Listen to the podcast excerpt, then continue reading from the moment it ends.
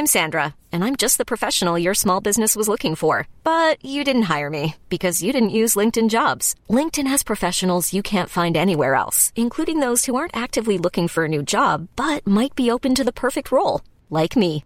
In a given month, over 70% of LinkedIn users don't visit other leading job sites. So if you're not looking on LinkedIn, you'll miss out on great candidates like Sandra. Start hiring professionals like a professional. Post your free job on linkedin.com/achieve today. Ah, au fait, l'émission est sponsorisée ce mois-ci par le film Avengers Infinity War. Qui sort le 25 avril, c'est-à-dire il y a quelques jours au cinéma. Et il paraît qu'il s'agit du crossover le plus ambitieux de l'histoire. Non, non, non, non, non, non, non, non, non. Je peux pas te laisser dire ça. Le crossover le plus ambitieux de l'histoire, tout le monde sait que c'est Natural Born Killers, Dr. Dre et Ice Cube. Pour moi, pour moi, le plus grand crossover de l'histoire, c'est quand euh, Camus a fait son Patreon et que la plupart de nos patrons sont partis euh, sur son Patreon à lui. Là, je l'ai vraiment euh, vécu. euh. Alors que moi, je pensais en vrai que le plus gros crossover, c'est quand je suis partie lancer Louis Média. Ah. Je pense que vous allez tous devoir vous calmer parce que le plus grand crossover de l'histoire, c'est euh, Space Jam. Je vous rappelle que c'est un film qui met en scène Bugs Bunny et Michael Jordan, donc euh, voilà. C'est vrai qu'il y a un petit level. Euh, donc, oubliez bien vite le studio des temps de février, qui était le vrai plus gros crossover de l'histoire, du, du- du PIF, bien sûr. Euh, pour en revenir au sujet, euh, c'est vrai qu'il va y avoir du monde dans Nouvelle Avengers. J'arrive même plus à me rappeler du nombre euh, de super-héros au mètre carré. Et en tout cas, merci à eux, merci à toi, Tony Stark, de sponsoriser cette émission. Studio sera pas 404, bien sûr, grâce aux armes et aux ventes d'armes. Allez, c'est parti.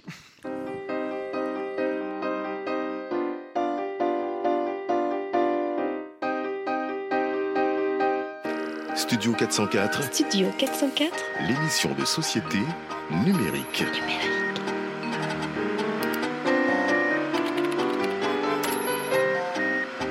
Studio 404, un podcast de qualité présenté par l'âme UA. Bonjour et bienvenue dans le Studio 404. Nous sommes enfin de retour au Bercail. Fini la province, nous sommes à Paris. Est-ce que ça va bien Paris? Un petit ouais, pas mal. Ah, ils étaient plus chauds il y a, trois heures quand vous auriez pu arriver. Oui, alors on est un peu en retard, évidemment, pour respecter les formes et pour respecter euh, la mythologie de Studio 404, cette émission euh, toujours en retard. On n'enregistre pas à 23h30 ce coup-ci. Euh, nous sommes dans un after work. Voilà, nous sommes euh, chez euh, Publicis, nous sommes dans notre environnement naturel, trentenaire connecté, freelance, euh, tout le tralala. Merci en tout cas pas tant que ça. à Publicis. Comment ça J'ai fait un sondage avant et il Oui, y a c'est pas vrai. tant de freelance que ça. Mais en fait, il, déjà, Beaucoup de pour te rassurer, à 18h45, Oui. il y avait quand même 4 personnes dans la salle. Genre les, les deux étudiants et le graphiste. Et le DRH. Ça fait plaisir. Il faut, il faut rendre hommage aux gens qui arrivent à l'heure aux soirées C'est pas nous. et qui arrivent toujours. Il y a personne dans le salon, tu peux pas danser. T'as ont- l'autre qui est complètement débordé, qui est en train de courir partout. Tu t'assois, tu ne sais pas. Il y a une heure, une heure et demie qui se passe, qui est vraiment très dur. Mais ces gens-là sont là au début et euh, ça fait plaisir. T'as besoin d'un coup de main? Non, non, ça va, ça va, je, je m'occupe de tout. Oui. Et ils attendent. On, on connaît cette ambiance. En tout cas, la soirée euh, va commencer. Un studio 404 aux petits oignons. Un studio 404 à l'ancienne. Quatre chroniqueurs, quatre chroniques, des débats, une union sacrée. Ça va être absolument magnifique. Comment allez-vous, chers chroniqueurs? Euh, comment vas-tu, Sylvain? Puisque Sylvain revient du Japon, c'est le moment où il va nous faire de l'Instagram audio. Tout à fait, je reviens du Japon, c'était fantastique. Euh, voilà. Est-ce que c'était entre. euh, Tradition et Modernité. Modernité? Absolument. Ah, le Japon éternel. Incroyable ce pays. Toutes ces technologies. Euh, Fibre, tu étais à. J'étais dans le 5e arrondissement entre tradition et modernité. On a la fibre depuis pas longtemps finalement, même si on est proche du, de, de- de Paris finalement. Tu es toujours parisien ou tu es bientôt un néo-provincial, néo-parisiano, euh, alors, euh, provincial mon plan, c'est d'être provincial, mais de pas le dire. Et de rester un, genre un, un parisien infect encore le plus longtemps possible. Mais bon, ça va être dur quand même. Parce que, voilà. Je vais bientôt partir en province. Un plan parfaitement mené, évidemment. Mélissa, comment ça va? Écoute, j'étais dans mon salon, dans le dixième, entre tradition et modernité, à Château d'Eau. Ah, là. Oula, beaucoup de tradition. Donc tout va bien. Ça va bien, Louis? Très bien. Je sors d'une journée de montage de l'enfer. Je sais pas si quelqu'un est monteur dans cette pièce, mais franchement, je vois un culte à tous les gens qui sont monteurs dans ce monde et qui ont de Il la va patience. forcément y avoir un monteur euh, dans la salle. Il y a un monteur? Audio, vidéo? Faites de la vidéo. Tu vois, personne ne le fait. Ah, je si, comprends, j'ai compris aujourd'hui pourquoi. Il y a Gislain derrière toi. C'est vrai. Gislain, il est réel, tu vois. Il, tu vois, Attendez, est-ce que c'est pas. Gislain sur le 404 Si, c'est Gislain. C'est Gislain de Studio 404. Incroyable. Je l'avais jamais vu d'aussi près. Ouais, incroyable. Comment ça va, Daz? Bah, ça va super bien, moi, contrairement à notre euh, forum, parti parcourir les plaines bucoliques du Valhalla numérique, Mais alors, quel est des problème? sites crachés. Le problème, c'est les gens qui participent à ce forum et qui l'ont complètement euh, submergé avec des, des gifs et des images euh, qui servent à rien, on va En le dire. Comment ça? le, le problème actuel n'est-il pas celui de la personne qui ne le répare pas? Mais c'est pas moi. Comment ça? Moi, je l'ai mis en place. Et? Et il y avait à aucun moment dans le contrat, si tant est qu'il y a eu un contrat un dans jour, le pacte d'associés, il n'y avait pas euh, maintenance euh, Absolument SS2I, pas. IT Crowd, tout ça Absolument pas. C'était prospective projection numérique vers la modernité et euh, Un peu la Tradition. tradition aussi. Voilà. Et, et c'est tout en fait. Donc euh, je vais essayer d'outsourcer euh, tout ça pour le remettre en ligne. Mais je me dis que finalement, ça serait peut-être pas mal de le garder off le temps qu'on aille au camp. Comment ça? Parce que quand on va au camp, Il y a des vandales il y a des gens qui viennent zizi sur les murs. bousiller le forum et poster des hélicobites un peu partout. Et puis comme ça, les gens qui sont jamais venus au camp, ils vont stresser à mort parce qu'ils pourront pas aller sur le forum pour voir la réponse ou l'organisation ou les dates ou la- ou l'adresse. C'est vrai. C'est vraiment un super plan. Ça va être beau. Mais c'est important, les hélicobites, c'est une forme, c'est une forme d'art. Mais Non tu le diras quand ce sera toi qui te Qui ira nettoyer tous les de murs. nettoyer les Nettoyer les 170 trades euh, souillés, n'est-ce pas? Non, mais ça va être réparé bientôt, j'y crois. On y croit très fort. Donc, on vous prépare une émission, donc quatre chroniques différentes entre modernité et tradition de 404, évidemment. Et attention, donc il est à peine de retour du Japon, mais il est déjà énervé contre certains Français. Je suis remonté comme un coucou. Monsieur Sylvain Palais. Sujet numéro 1. Ma morning routine? Ne pas croire les gens qui vous racontent leur morning routine. Oh, ça sent le Loïc Barbier. Cette scène se passe dans une entreprise normale, dans un service marketing et communication normal, dans une France normale, bien que très à droite politiquement en ce moment. Écoutez Bertrand, pour cet événement, je ne vais pas y aller par quatre chemins. Il va falloir secouer les consciences, déranger, provoquer. Il faut que cette conférence sur la transformation digitale fasse date. Il faut que chacun des cadres de la défense, pendant toute la semaine suivante, se souvienne de nous comme de leaders innovants. Des idées? Hmm, Bertrand réfléchit. Des idées? Non, une seule, mais bien suffisante. Laissez-moi faire, je vous prépare une liste de speakers inspirants. Oh, cela vous évoque quelque chose peut-être, un déjà vu. Une scène similaire qui se serait déroulée au sein de votre propre Cogip ou de votre propre Publicis. C'est normal. Vous, moi, nous et tous ceux qui le veulent ont déjà été confrontés à, et je n'ai pas peur des mots, cette gangrène moderne que nous allons baptiser, pour le besoin de cette chronique, le business de l'inspiration. Dans le top 20 des bouquins vendus sur Amazon, quand on enlève les Guillaume Musso et les livres sur lesquels on peut tomber au bac de français, on retrouve les titres suivants. Les 5 accords Toltec, Ta deuxième vie commence quand tu comprends que tu n'en as qu'une, La confiance en soi, Les 5 blessures qui empêchent d'être soi-même et Le pouvoir du moment présent. C'est-à-dire essentiellement des bouquins de développement personnel rédigés par des types autoproclamés experts parce qu'il leur est arrivé une histoire incroyable et un moment révélateur. Dans la catégorie business, c'est encore pire. Je vous fais grâce du catalogue, mais sachez qu'on y trouve à peu près les mêmes gugus qui vous assurent sur YouTube que vous allez faire des millions, des, euh, des milliers par jour sans bouger de votre chaise. Et le journalisme, ce noble métier régi par une sévère déontologie, ne fait pas exception à cette nouvelle règle. Qu'il s'agisse de nos chers éditorialistes invités sur tous les plateaux, surtout ceux de BFM, ou de journalistes, slash auteurs, slash influenceurs Instagram qui nous bombardent de citations et de mantras sur comment vivre notre vie. J'ai des noms, je ne les donnerai pas, mais généralement, ils répondent à mes apostrophes des choses comme Si tu travaillais autant que moi, tu n'aurais pas le temps de critiquer. Ok, Donald. Même dans le podcast, les talks inspirants sont légion. Fibre Tigre a même participé à l'un d'entre eux. Ah oui. Mais rappelez-vous, il y a trois ans à peine, trois ans déjà en fait, nous explorions LinkedIn, LinkedIn, dans une de nos chroniques. Ce Facebook pour les vieux, depuis racheté par Microsoft, a bien changé. Depuis que l'on peut y suivre des leaders via LinkedIn Pulse, les speakers LinkedIn Pulse, les speakers inspirants du dimanche se sentent pousser des ailes. Vous n'êtes certainement pas passé à côté de Grégory Logan, Ah. l'une de ses nombreuses parodies. Si vous vivez dans une cave, je vous conseille de visiter le forum quand il sera réparé et son topic dédié Perle de LinkedIn. Lindelic. LinkedIn. Morceau choisi, Grégory Logan donc. Et si on se mettait à faire au lieu de parler? Ça changerait beaucoup de choses. Mon jour préféré de la semaine? Le lundi. Ah, J'en étais sûr. Qui est de cet avis? Hashtag Stop Talking, Start Doing. Ah. Mais pourquoi aller chercher ce genre d'énergumène en Suisse alors que la France regorge de superbes exemples? Salut YouTube Énergie, c'est Maxime Barbier. Et non, vous n'êtes pas dans le Daily Max parce que le Daily Max c'est fini. Euh, mais j'ai envie de prendre quelques minutes avec vous dans mon dimanche pour vous parler de ma morning routine. Imaginez quelques secondes bosser pour un mec qui commence toutes ses phrases par énergie Comme pour se convaincre lui-même qu'il n'est pas en train de foutre sa vie en l'air avec ses morning routines qui ne lui laissent plus que 4 heures de sommeil par nuit. Pour ceux qui ont écouté notre émission Jeu de rôle de Noël, sachez que mon personnage de Loïc Barbier est très fortement inspiré de ces facétieux êtres vivants. Et si vous pensez que ces gens sont marginaux, eh bien vous vous trompez. Et si vous pensez qu'ils n'ont aucune influence, c'est également faux. Ce nouveau modèle de l'inspiration, colporté d'abord par ces entrepreneurs gourous, mais bientôt repris par l'ensemble de la société, est, selon moi, très dangereux. La première raison de ce danger, c'est le schéma narratif qui est utilisé, dans la plupart de ces prises de parole. C'est un biais cognitif hypermerdique qui fausse l'argumentation et rend le débat complètement stérile. Faire d'un cas particulier une généralité. Utiliser une histoire perso pour délivrer une morale universelle. Utiliser les émotions pour faire passer un message de raison. En politique, on appelle ça le populisme. Et c'est l'outil de manipulation préféré des extrêmes. Voilà, au moins c'est dit. Ah, carrément. Petit manuel du petit euh, message parfait, inspirant. Partir d'une histoire perso, une anecdote qui indigne, crée de l'émotion, fait réagir. Petit 2, raconter sa réaction, les mots qu'on a prononcés, la punchline qui a tout résolu. Petit 3, en guise de conclusion, une petite leçon de vie. Et tout ça avec des phrases très courtes qui impriment bien le cerveau des commentateurs sur LinkedIn. Exemple, petit 1, l'autre jour je visitais Tokyo. J'étais complètement perdu, le nez sur ma carte. Un très vieux monsieur qui ne parlait même pas anglais s'arrête pour m'aider. Il a carrément pris une demi-heure de son temps pour m'accompagner à mon hôtel. Petit 2. Pour le remercier, j'ai décidé de lui offrir un café au bar. Résultat, nous avons parlé pendant trois heures de notre vie. Devinez quoi? Il a collaboré avec l'Allemagne nazie en 1945. Petit 3. Comme quoi, il ne faut jamais se fier aux apparences. Derrière un gentil petit monsieur se cache parfois un ancien Waffen-SS. Commentez si vous êtes d'accord.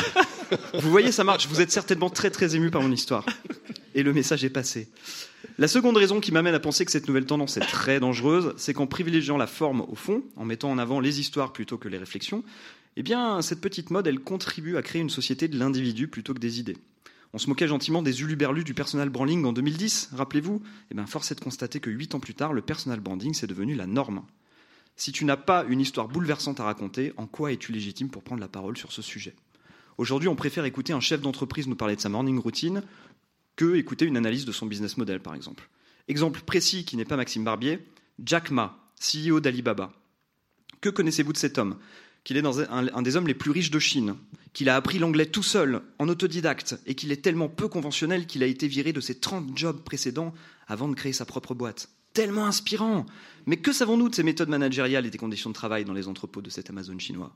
Que dalle C'est de cette manière qu'on élit des Donald Trump. Et oui, encore un pavé, décidément, cette chronique éclabousse. Tu déranges. dérange. Finalement, ce que j'essaye de faire ici, c'est de vous mettre en garde contre ces charlatans qui sont probablement de moins en moins faciles à discerner, à identifier dans la société, la politique et l'entreprise. Comme dit l'adage, la meilleure façon de marcher, c'est encore la vôtre, et je vous assure que vous n'êtes pas obligé de vous lever à 4 heures du mat pour être heureux, ni courir le midi pour être plus productif. Je fais référence à ton histoire de footing en entreprise. Euh, ah là là. En guise de conclusion, j'aimerais donc vous raconter une anecdote.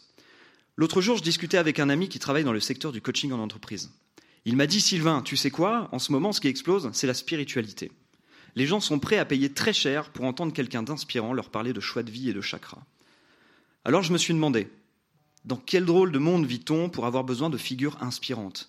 Et puis je me suis rappelé de Jésus de Nazareth, certainement un pseudo, youtubeur influent qui a commencé en autodidacte avec seulement 12 abonnés. S'il avait vécu aujourd'hui, il aurait certainement écrit un livre plein de leçons de morale tirées d'anecdotes perso. Énergie, pris de, panique, je suis allé immédiatement jeter un œil au nombre de vues des vidéos de Maxime Barbier. J'ai soupiré de soulagement en me disant que quand même il fallait surveiller ça de près. Et vous, pensez-vous que l'inspiration soit une nouvelle religion et que le e-book est la nouvelle Bible? Partagez vos histoires en commentaire. On peut applaudir ce gourou Sylvain, l'anti-gourou Sylvain Palais. Ah là là. Les, gourous du improve yourself, du euh, comment être rentable et avoir fait trois fois caca et bu deux jus de citron à 4 heures du matin et commencer par checker ses mails, puis ensuite ne plus regarder son ordinateur et à 6 heures commencer sa journée. Si vous n'avez pas le courage de regarder la, vidéo de Maxime Barbier en entier, je pense que vous ne l'avez pas, le courage. Euh, en gros, il a collé des post-it sur son mur pour euh, faire son lit, boire un jus de citron. Euh, à l'eau tiède, c'est important. À l'eau tiède, lire le journal. Donc le mec fait des post-it mets des post-it pour faire des trucs qu'on fait le matin en fait normalement. Cela dit, quand tu dors, Prendre une douche. quand tu dors 4 heures par nuit, T'as be- t'as besoin de un rappel, post-it. Alors, il y, a- il y a cette grosse tendance, évidemment, sur euh, l'Indelic, mais un peu partout sur le web. On a vu aussi, je crois qu'il y a la, la semaine de 4 heures. Évidemment, il y a des podcasts de développement personnel. J'ai l'impression que ça part toujours d'un bon fond et que ça commence à se barrer en vrille tout seul sur, euh, comme tu dis, des euh, syllogismes, des euh, expériences personnelles qu'on va transformer en loi euh, universelle, comme tu Ouais. disais. Et que, notamment sur notre réseau préféré, mais quand même qui touche des gens. hein. Tu le sais toi-même. Ah, de plus qu'il en y a du- plus. Il y a du monde sur De l'Indelic. plus en plus. ouais.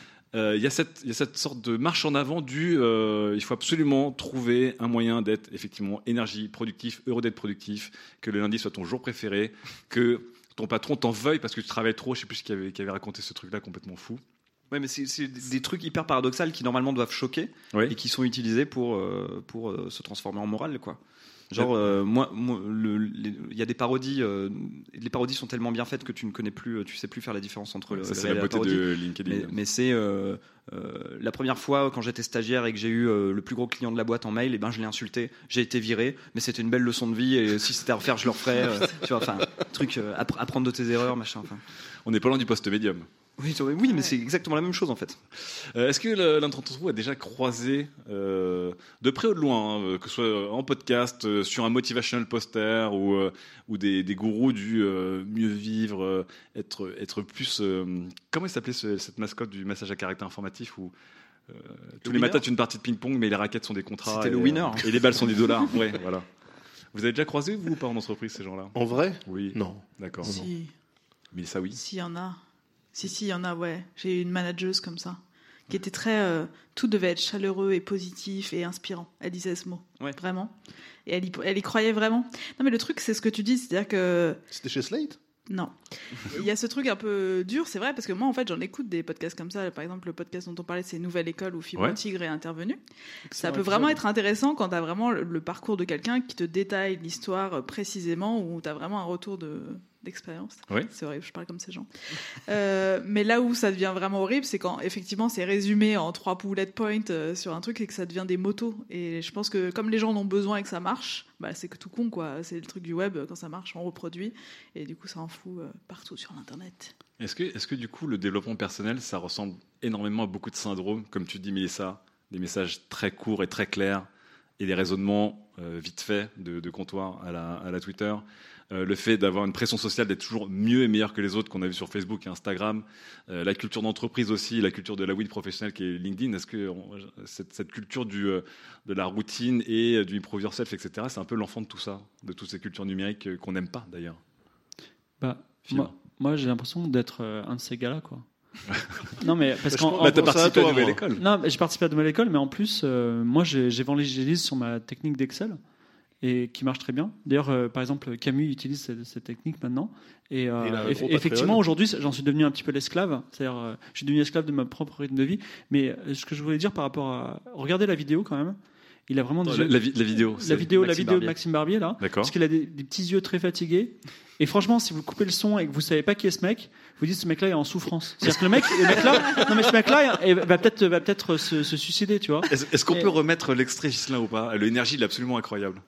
Salut YouTube Énergie, c'est Maxime Tiens. Barrier. Et non, vous n'êtes pas dans le Daily Max parce que le Daily Max, c'est Il est vraiment très dur. hein. Il- Euh, Mais livre j'aimerais de fatigue. prendre quelques Livre minutes avec vous dans mon dimanche pour vous parler de ma morning routine. Le mec est au bout du rouleau. Voilà, c'est ça. Il est, il est- il est au bout du rouleau. Et en fait, euh, comment dire, LinkedIn, il faut bien comprendre. LinkedIn, là. Enfin, c'est vous. Enfin, on n'y va pas euh, pour le plaisir. En fait, c'est un peu un, un repère de souffrance sociale parce que ce sont des gens qui sont au chômage ou en emploi, mais ils en cherchent un meilleur parce qu'ils sont en souffrance sociale.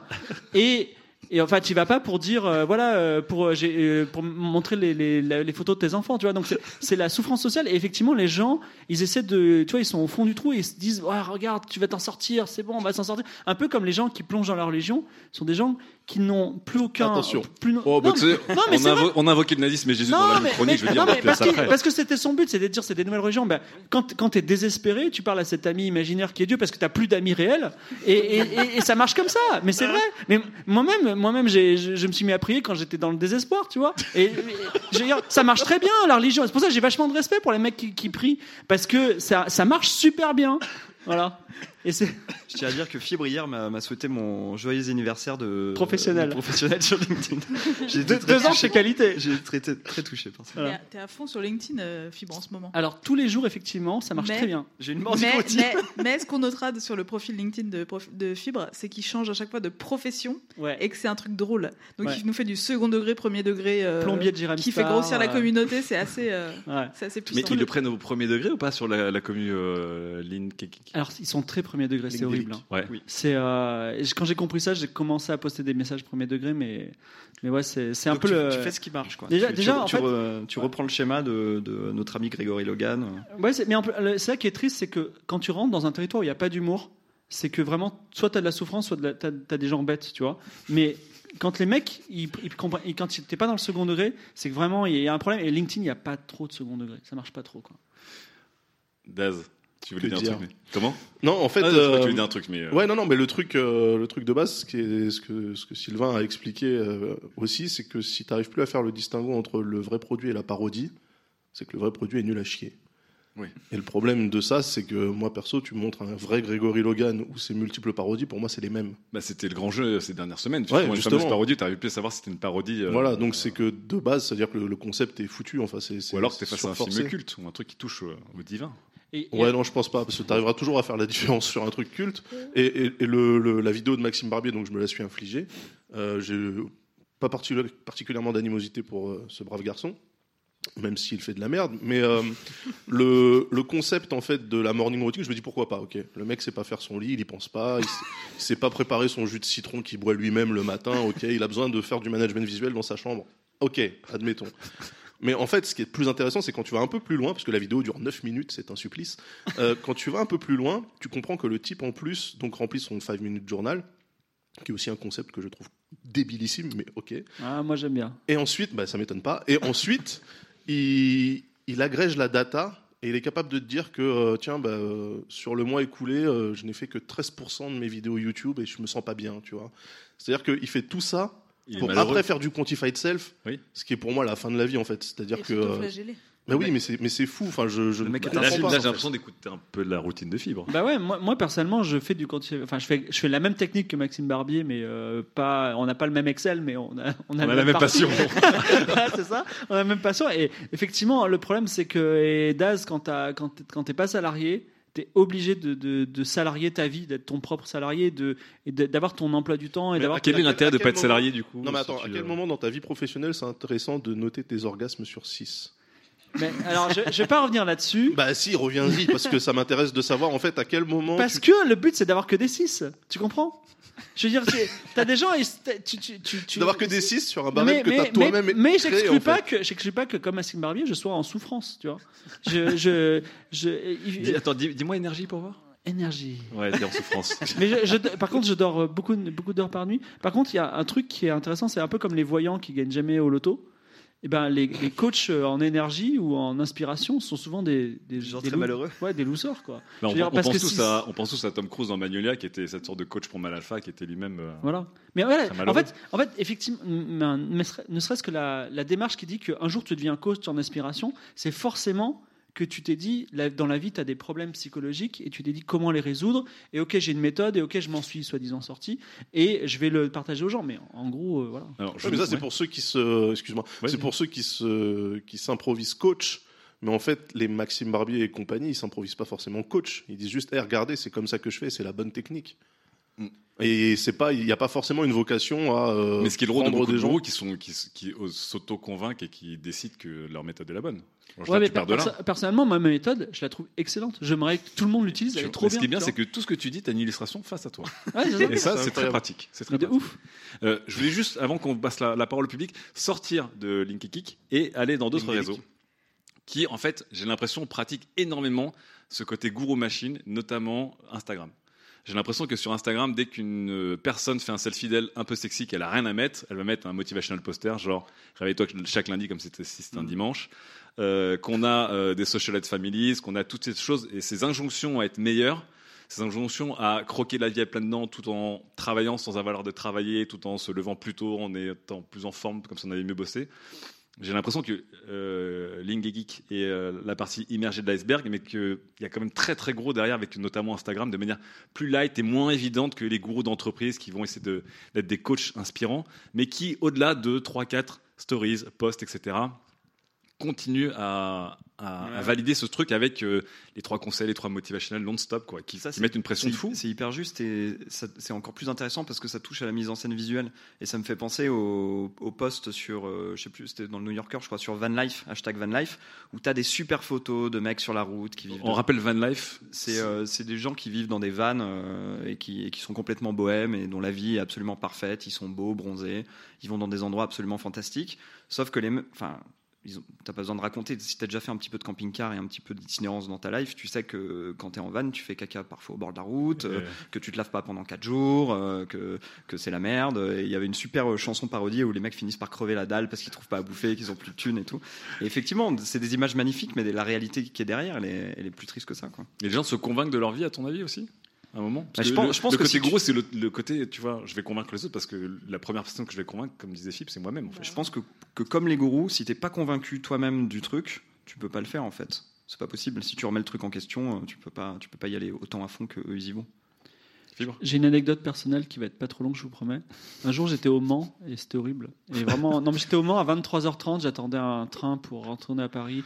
J'avais fait, une, fait une dédicace, euh, j'avais fait une dédicace de livre jeunesse dans un endroit avec des vieux et voilà, c'était vraiment, j'étais au plus bas de ma life. Je m'aidais de me disputer euh, dans ma vie personnelle. J'étais, enfin, j'étais au plus bas de ma life et euh, je suis dans le train. Et à côté de moi, il y a une femme qui dit Je sens que vous n'êtes pas très bien. Et qui était cette Deux. femme Attention, 3. Dans le Quoi storytelling. Bah, T'es en train de faire ce que Sylvain nous a appris pendant la chronique. Qui était cette femme? Une Elle Waffen dit, SS. je suis, je suis psychologue en thérapie du comportement. Et elle m'a dit, ce qui est très important dans la vie, c'est méditer, ce que je fais. Et, et elle m'a dit, elle m'a dit, ce qui est très Superbe. important, c'est la pensée positive, tu vois. Et donc, en gros, la pensée positive, c'est exactement ce que pratiquent les, les Instagrammeurs. C'est-à-dire que tu dis un truc méga positif tout le temps. Et effectivement, quand tu fais ça tout le temps, tu t'auto-hypnotises, genre méthode Coué, et tu es tout le temps heureux, bien. En fait, en gros, c'est bien, mais c'est comme la drogue, dès que t'arrêtes, euh, t'es- enfin, La descente tu- est tu- très dure. Voilà, la descente est hyper dure. Donc c'est pour ça qu'il faut pas trop le pratiquer non plus, la pensée positive. Mais je comprends complètement. Enfin, encore une fois, ce sont des gens qui sont en souffrance pour des raisons X ou Y, qui pratiquent la pensée positive. Et en plus, ça leur apporte des likes, donc ils sont dans un tourbillon euh, de, de vertueux, La dopamine. mais très La fragile. dopamine. Voilà, voilà. Vous êtes d'accord avec ça? Sur ce côté. euh, Alors, tout à l'heure, Fibre parlait avec une grande ellipse, mais qu'effectivement, des gens qui sont en généralement en difficulté dans leur vie se raccrochent à des repères. Alors, ça peut être la religion, ça peut être euh, le- la pensée positive, ça peut être le développement personnel. Est-ce que tout ça, ça, ça relève de la même mécanique, sauf que ça, ça, se, dis- ça se distille à travers des réseaux finalement? Est-ce qu'on est sur la même mécanique euh, d'auto-persuasion plus- de personnes en détresse qui vont aller chercher ça, qui vont euh, s'embrigader facilement? Là, c'est plus facile à consommer, Instagram. Enfin, les photos, tu te dis, oh, c'est facile, tu fais ça avant de te coucher et tout. Mais en fait, c'est hyper oppressant. Ouais. Moi qui travaille en ce moment beaucoup, j'ai l'impression que tous mes amis sont en vacances. Alors que clairement, ils sont pas tous en vacances. Vous n'êtes pas en vacances. Non, fait Et, vraiment, ça te met une pression euh, totale, tout en étant ouais, tout va bien, tout est beau. Et du coup, même moi, quand je le fais, je me mets dans le même mood, alors qu'en vrai, euh, si je partageais la vraie vie, mais on en a déjà parlé dans 404, Ouais. ce serait autre chose. Mais comme il disait dans Vice Versa, qu'on passe le. comme disait la dans Vice Versa de Pixar, il faut de temps en temps être triste, sinon euh, tu, tu n'es pas équilibré. Voilà. Mais personne ne Tristesse, c'est montre. nécessaire. Oh, C'est Pixar. beau ce que tu dis. Mais après, si tu, si tu montres que tu es triste sur les réseaux sociaux, on va te taxer de attention whore ou de choses comme ça. Quoi. Donc tu as le droit de montrer que tu es plus heureux que tu l'es, mais tu pas le droit de montrer que tu es triste. Bah, parce que les gens pensent que c'est un calcul. En fait, quand tu montres que tu es heureux, tout le monde sait que, ouais, ok, il se la raconte, voilà, ça fait partie du storytelling. Après, quand tu es triste, les gens se disent, bah, là, il veut des likes en fait. Il Mais veut, il pour- veut pourquoi, gratter il y aurait- l'attention. pourquoi les, les gourous et les, les tryhards du, euh, du bien-être et du je suis super se font. Ils sont grillés, comme tu dis, ça se voit que c'est calculé, mais ils sont peut-être moins alpagués à par, Sylvain, méchamment, alors que les gens qui seraient en train de faire gna, tout va mal dans ma vie, aimez-moi, etc. Mais parce que non, mais là, euh, parce que là, on parle du, du petit microcosme parisien qu'on connaît et tout le monde se dit que bon, ok, on critique Maxime Barbier, mais s'il nous embauche sur Minute Buzz, peut-être que ça peut le faire. Donc, euh, Hein Qui nous sponsorise, si tu nous entends là. Si un jour d'as tu travailles pour Minute Buzz. non, Ah bah, ah, écoute, on disait ça de Webedia et regarde-nous. ouais. Tout arrive. hein. Euh, Est-ce qu'il y a une personne dans le public qui voudrait réagir par rapport à ça, qui a vu ce genre de message, qui a tenté peut-être euh, d'avoir des, des morning routines ou des miracle morning, on appelait ça aussi? Le fameux euh, Oui, Miracle Morning. Tu te lèves à 3h du mat. Tu te lèves à 3h Ou du mat, donc forcément, Ou si vous écoutez ma, si vous suivez ma technique du, de l'Excel magique. Ou si vous avez écouté Nou- Nouvelles Écoutes, qui je trouve est un podcast très intéressant. Nouvelle école. Nouvelle école, pardon. Nouvelle école. Euh, nouvelle écoute. Et... Alors, il y a deux, trois mains qui se lèvent là, donc on, on va y aller. Venez, venez, et puis on va vous passer venez. le micro. Bonjour, comment vous appelez-vous? Bonjour, euh, je m'appelle Max. Qualitos, Qualiteros, Qualita Euh, Kalitos. Qualitos. Défoncez-le. Applaudissements timides. Ah. J'ai entendu des. Euh, en fait, j'ai pas très bien compris euh, l'objet de la chronique. C'était, je voulais savoir si c'était plus sur le problème du développement personnel, LinkedIn et tout ça, ou sur la question de la mise en scène de sa propre expérience. Et euh, en fait, je voulais venir sur l'importance du storytelling, parce que quand on veut raconter une histoire, ça peut être un sujet hyper important, profond, etc., qui peut être appuyé par des choses très quantitatives. Euh, quand on s'appuie sur un truc un peu personnel, ça peut aider au storytelling et ça peut apporter un message, ça peut renforcer le message. Euh, donc je m'écarte un peu du sujet LinkedIn, Non, non, mais, je, mais je trouvais ça intéressant. Non, c'est intér- mais c'est c'est vrai que c'est un truc qui, Justement, ouais. qui flotte un peu. C'est y a-t-il des gens aussi qui sont peut-être sincères et qui, euh, qui sont juste sincères dans, dans ce qu'ils font et qui apportent peut- peut-être quelque chose de bien? Mais en fait, le... moi, ce qui me dérange, c'est que ça frise limite avec l'arnaque parfois. Euh, où, euh, c'est limite des con artistes, en fait, les mecs qui utilisent vraiment les histoires perso pour faire passer des messages euh, qui, qui peuvent être. euh, Enfin, qui sont pas des vérités, en fait. Et donc, c'est ça qui est dérangeant et qui utilisent le storytelling pour ça. Donc, c'est, ouais. donc effectivement, ça rejoint tout à fait le storytelling. ouais. D'accord, très bien. Moi, je pense que tu peux pas être euh, sincère quand tu es en train de monter ta vidéo YouTube. Tu vois, que tu as découpé tes séquences, que tu es en train de te prendre la tête pour faire un message impactant. Je pense que tu es, dans le t'es dans le calcul, en fait. Euh, Si les mecs étaient sincères, ça serait un. Ils le feraient en live, en fait. Ce serait pas une vidéo YouTube, ça serait du streaming. Tu vois, ils te diraient, voilà, c'est moi. Et le fait que, euh, après, je sais pas, les, les types vont, vont prendre le temps de faire le montage, l'étalonnage, etc., tu te dis. euh, tu perds la, hum, comment, la spontanéité du message. répéter une scène cinq fois. Ouais. Énergie. Ah merde, je la refais. Énergie, c'est Énergie. c'est Maxime Ah, fuck, fuck.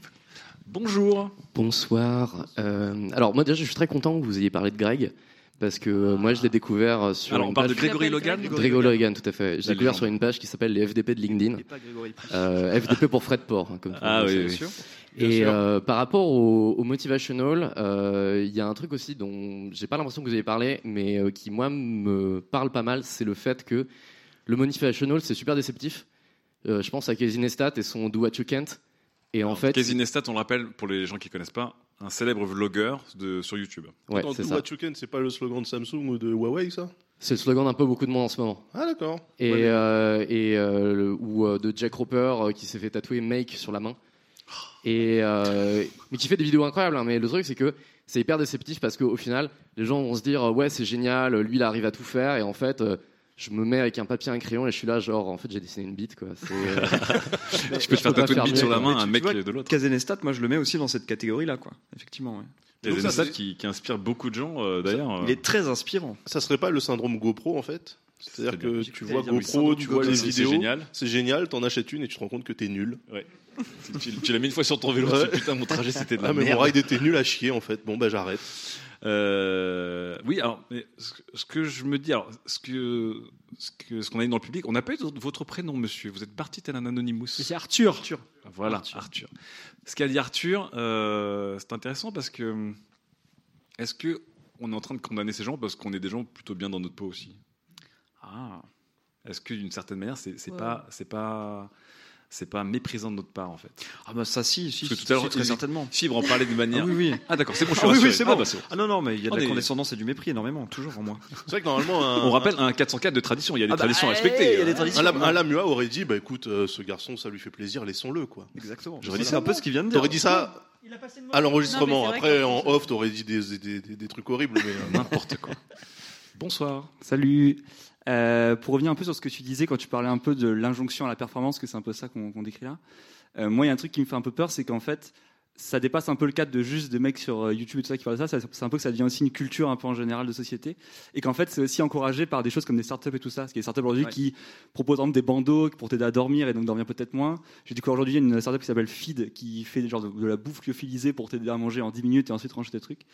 Et, euh, et voilà, en fait, est-ce que, ça, est-ce que ça, ça dépasse pas juste le cadre de mecs, de gourous comme ça, et qu'en fait, on n'est pas en train de se diriger vers quelque chose qui est un peu plus effrayant, qui est l'injonction de- euh, à la performance, mais au niveau sociétal. Sylvain, est-ce qu'on revient peut-être aussi à cette- la la petite culture startup Silicon Valley euh, de l'impossible. Le fameux Ouais, ouais. do, do what you can't, genre dors mieux et moins. euh, C'est ça, c'est et euh, et puis de- Make Fast, Break Thing, le moto de Google, tous les, tous les trucs comme ça qui sont effectivement une, une injonction à l'hyperproductivité, au fait que bah, en fait tu vas tout donner pour ton entreprise, tu vas pas dormir, etc. Comme dans le Mais dernier c'est- c'est épisode de c'est- Silicon Valley, si vous l'avez Mais c'est très sexy ces slogans en fait. Mais bien sûr. Il y a, il y a un côté Mais, euh, mais je, just mais- do it quoi. mais je Just pense que c'est de la- c'est de l'aliénation euh, C'est totale toujours en fait. positif, donc euh, personne peut dire ah non c'est horrible, mais en fait vraiment c'est. Mais là il y a quand même quelques bouquins et quelques gros papiers sur la culture startup qui sortent qui Ouais. disent euh, c'est l'enfer quoi. Il y, avait, des articles qu'on a utilisés pour la préparation de ce 404 qui étaient improve yourself euh, Mhm. jusqu'à que tu t'en crèves quoi quasiment. Je ne crois pas que ce soit vraiment des gens très productifs qui fassent ces, ces, ces, ces choses-là parce qu'ils en font beaucoup et du coup, c'est pas très productif pour euh, d'autres activités.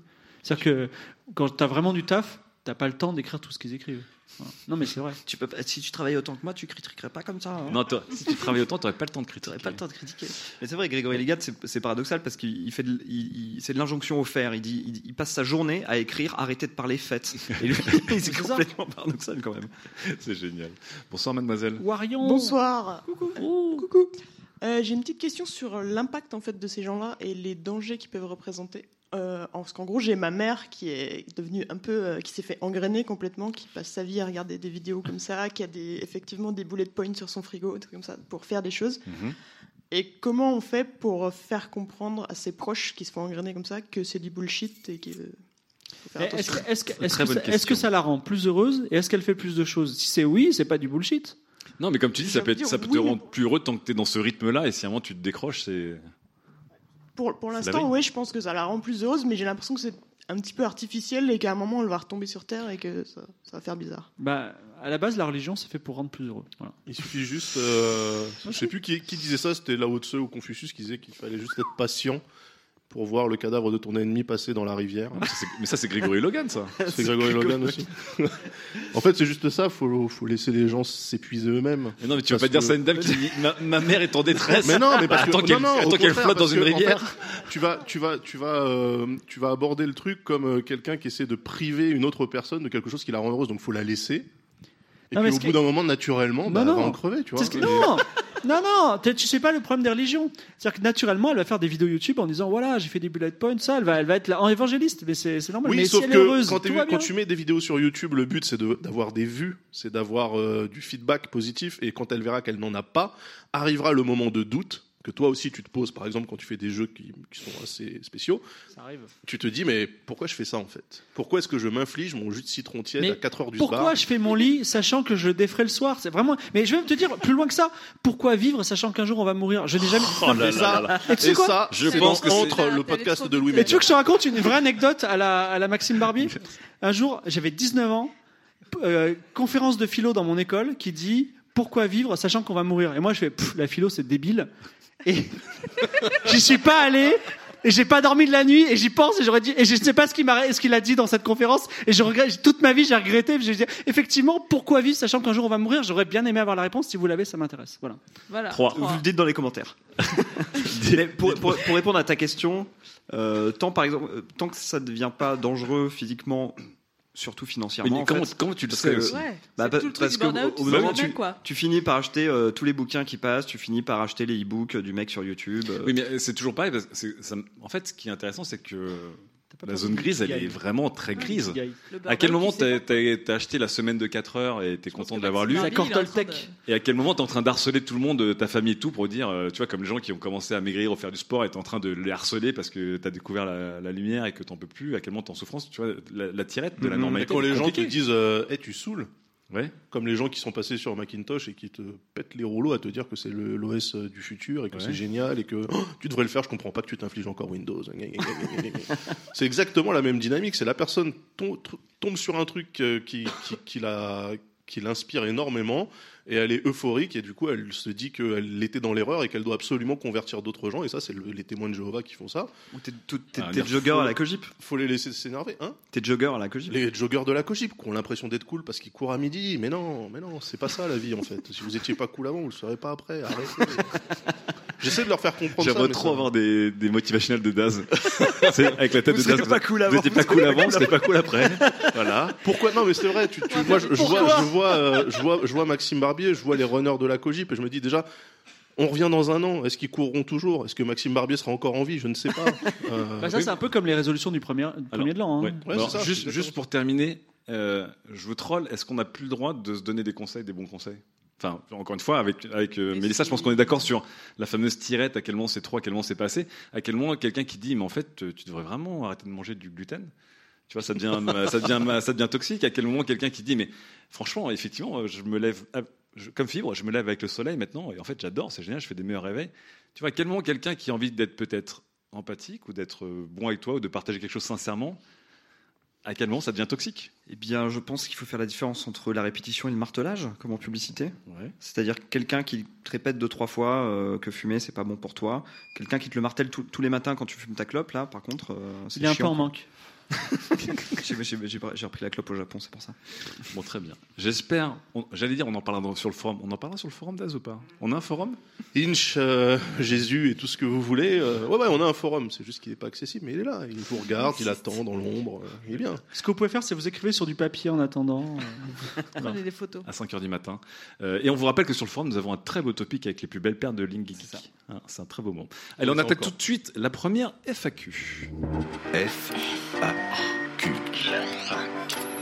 Où est Bob? Bob est ici. À Bob le Nantais. Je crois que c'était ça la FAQ. Tac. Qu'est-ce que vous auriez aimé connaître, mais que vous ne pourrez pas car vous mourrez trop tôt? Je vous, car je vous rappelle Ah, que ouais, ouais, ouais. nous allons tous mourir. Ça, c'est euh, le plus grand enseignement de philosophie euh, que. Phil nous a appris. Alors, peut-être l'automobile autonome, vu que ça arrivera dans 50 ans selon certains. Dans 150 ans. Dans 150 ans selon d'autres, selon la police. Euh, Si, voir- bah, voir- euh, si, je vais voir Mars. 20 mars. Le sol de Mars, pardon. Euh, Tu penses que tu le verras pas? Non, je pense pas. Ok.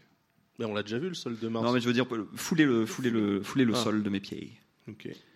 Euh, il y a- moi, le jeu- les jeux vidéo m'apportent beaucoup de bonheur.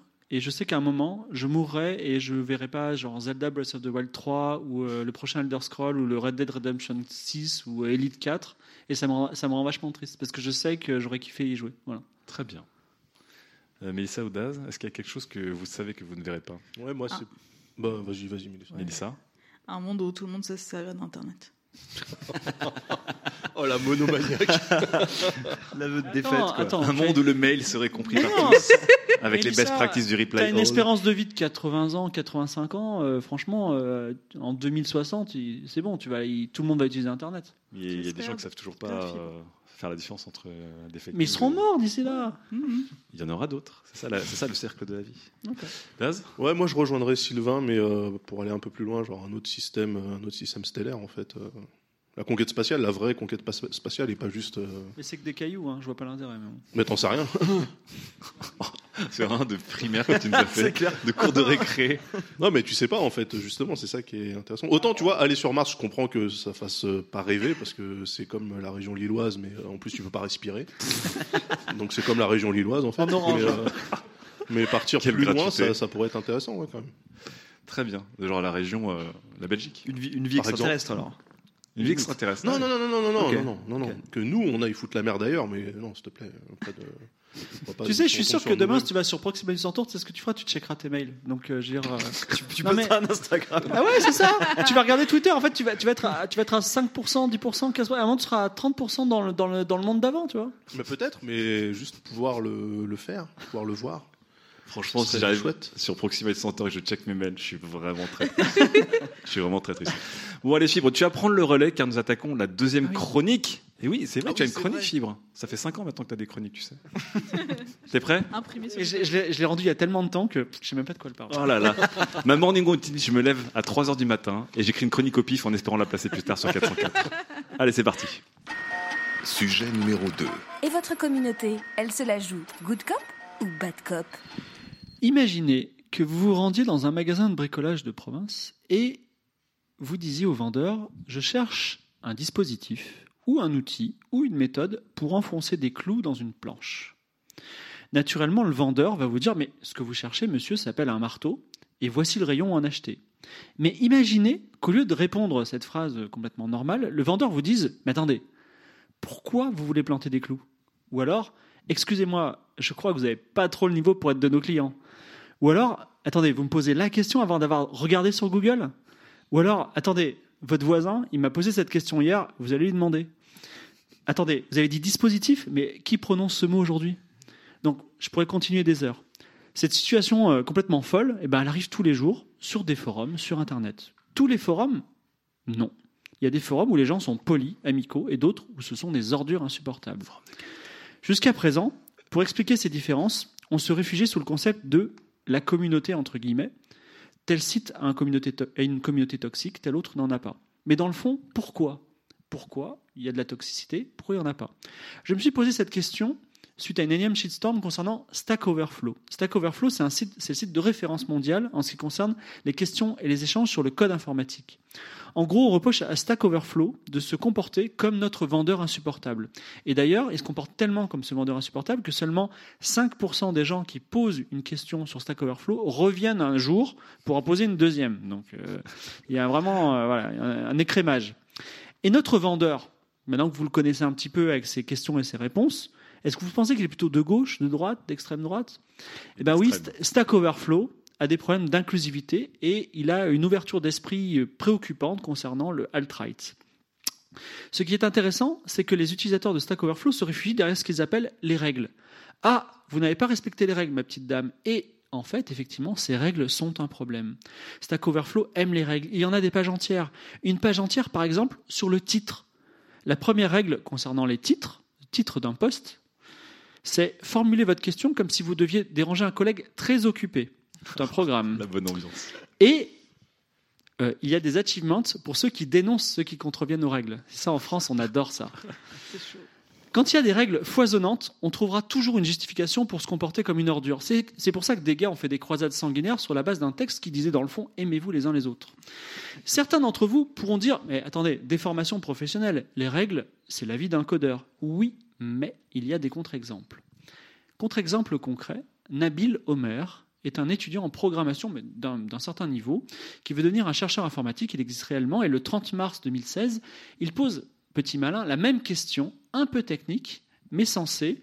Alors, euh, je vous la passe, elle, elle traite de liens sur les kernels, j'ai rien compris. Mais il la pose sur Stack Overflow et sur un autre site de questions-réponses qui s'appelle Quora. Donc, sur Stack Overflow, la question a été effacée et son compte a été banni. sur Quora, elle a eu deux réponses. Il a eu des followers et sa question a été vue 900 fois.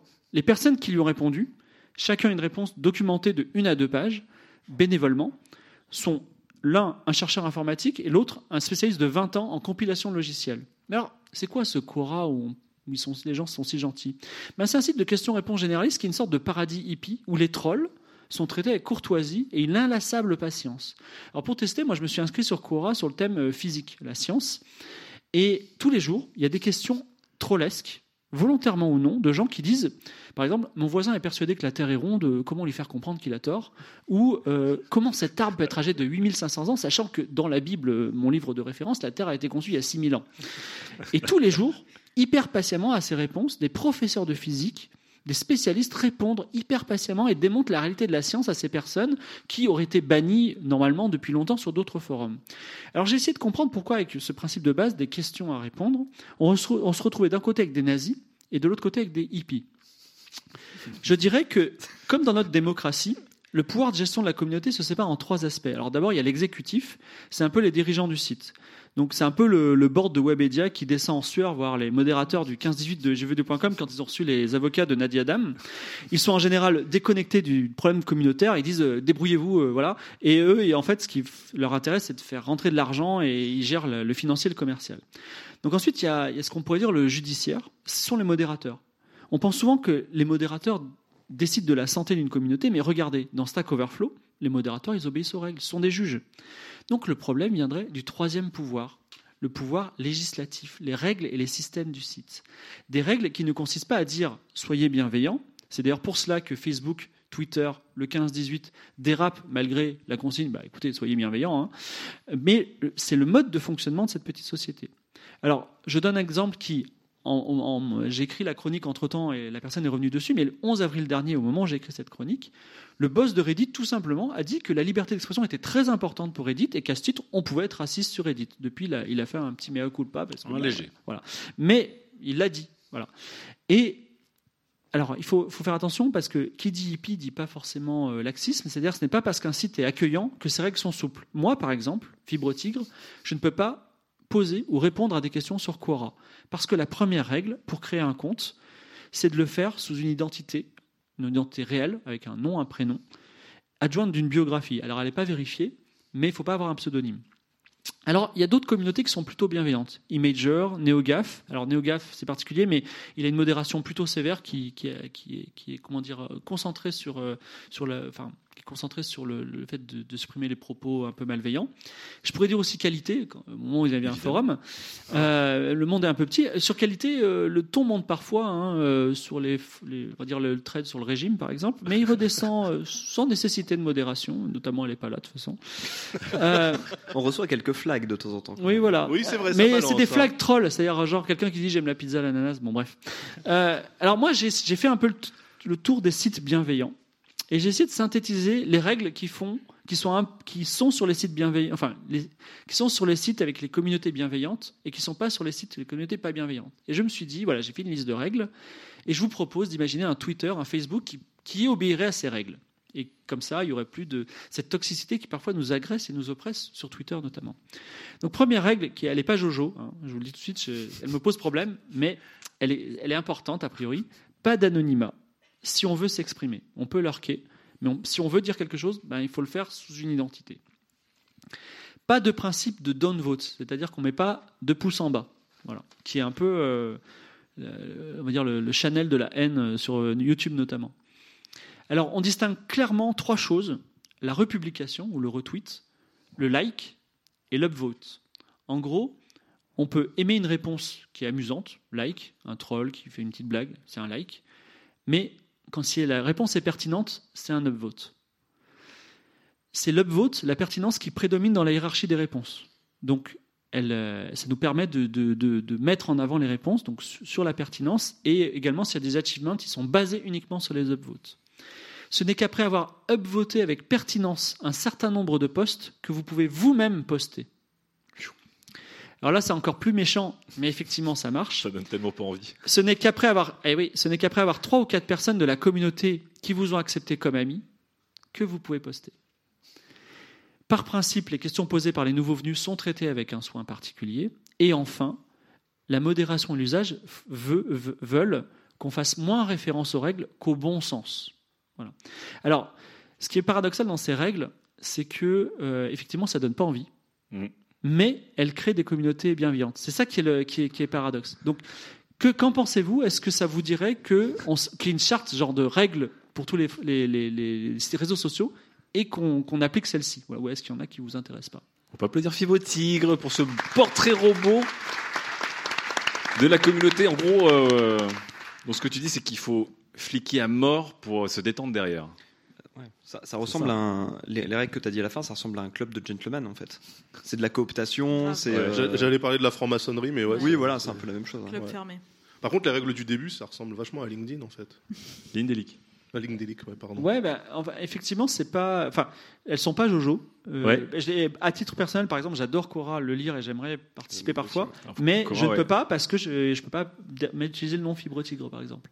D'accord. Donc, euh, donc c'est ce paradoxe qui est que pour que ça marche, ben on- il faut, enfin voilà, le curseur, il est, il est, voilà, il faut prendre, on va dire, on va dire, si on prend les risques d'avoir nos usages un peu li- libertaires, et ben on se retrouve, on prend le risque d'avoir des communautés qui sont malveillantes. Ouh, je pense qu'on va en revenir avec la, la chronique de Das sur cette, cette idée de, de, de retourner à de certaines choses. Le Ouais. forum de qualité, il n'y a pas vraiment de règle à part le bon sens. Tu parlais du bon sens, qui a l'air d'être une très mauvaise bonne idée. En fait, j'ai l'impression parce que le bon sens, il appartient un peu à tout le monde et chacun dit que c'est le bon sens, non? Bah ouais, ouais, carrément. Non? Je sais pas. hein, tu m'as tu m'as dit le bon En sens, fait, ça devrait prédominer. Mais En fait, le, le problème, c'est que euh, Stack Overflow, dont j'ai cité le, le- le- qui pose un réel problème parce que en plus, il a, il a, il a à la fois des, des réponses ultra quali, mais il a une communauté toxique. Eh bien, le problème fondamental, c'est que les gens, ils se réfugient derrière les règles et les règles, on les interprète comme on veut. Or, une règle, elle peut être plus conne que le bon sens. Et c'est pour ça que le, le bon sens, il doit surnager. Mais c'est voilà. J'ai un, petit avis là-dessus. Je pense oui. que le problème en fait de Stack Overflow, c'est euh, ça a plus à voir avec le fait que les- il y a une concentration de personnes qui font la même chose et que pour avoir des avis un petit peu euh, divers et variés, il- c'est important d'avoir un brassage. Donc par exemple qualité, le jour où il y aura que des graphistes freelance, ça sera un enfer. Et Stack Overflow, les gens qui consultent, qui, qui brossent ce site quotidiennement, c'est des, c'est des devs, c'est des codeurs.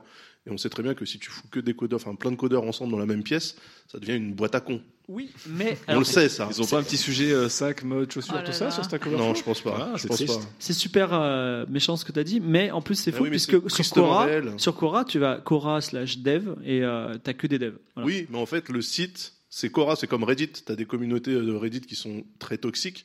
T'en as d'autres qui sont, euh, qui Bisounours sont à fond, hein. ultra, ultra bienveillantes.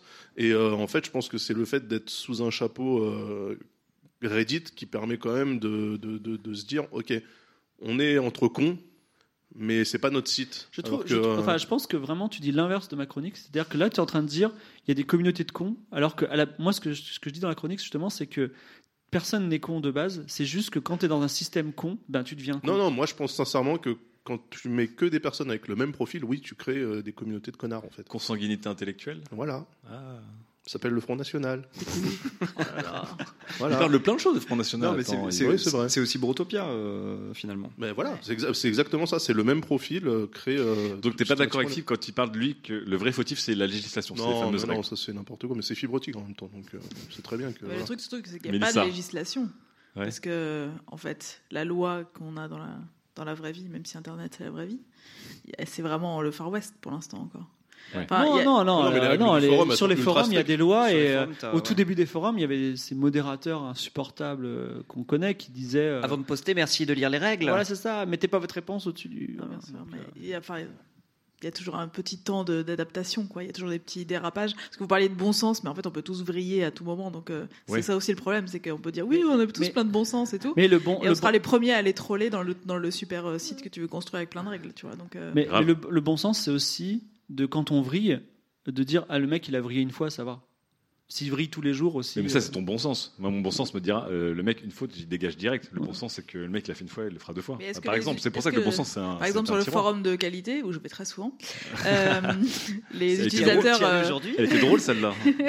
les utilisateurs les plus, euh, enfin, parmi les meilleurs utilisateurs, il y a aussi des énormes trolls qui sont aussi les plus actifs et les, les qui, se- qui sont réfugiés chez nous d'ailleurs, c'est étrange, hein, qui, ont, qui ont- qui ont paradoxal. été bannis de certaines communautés. Qui...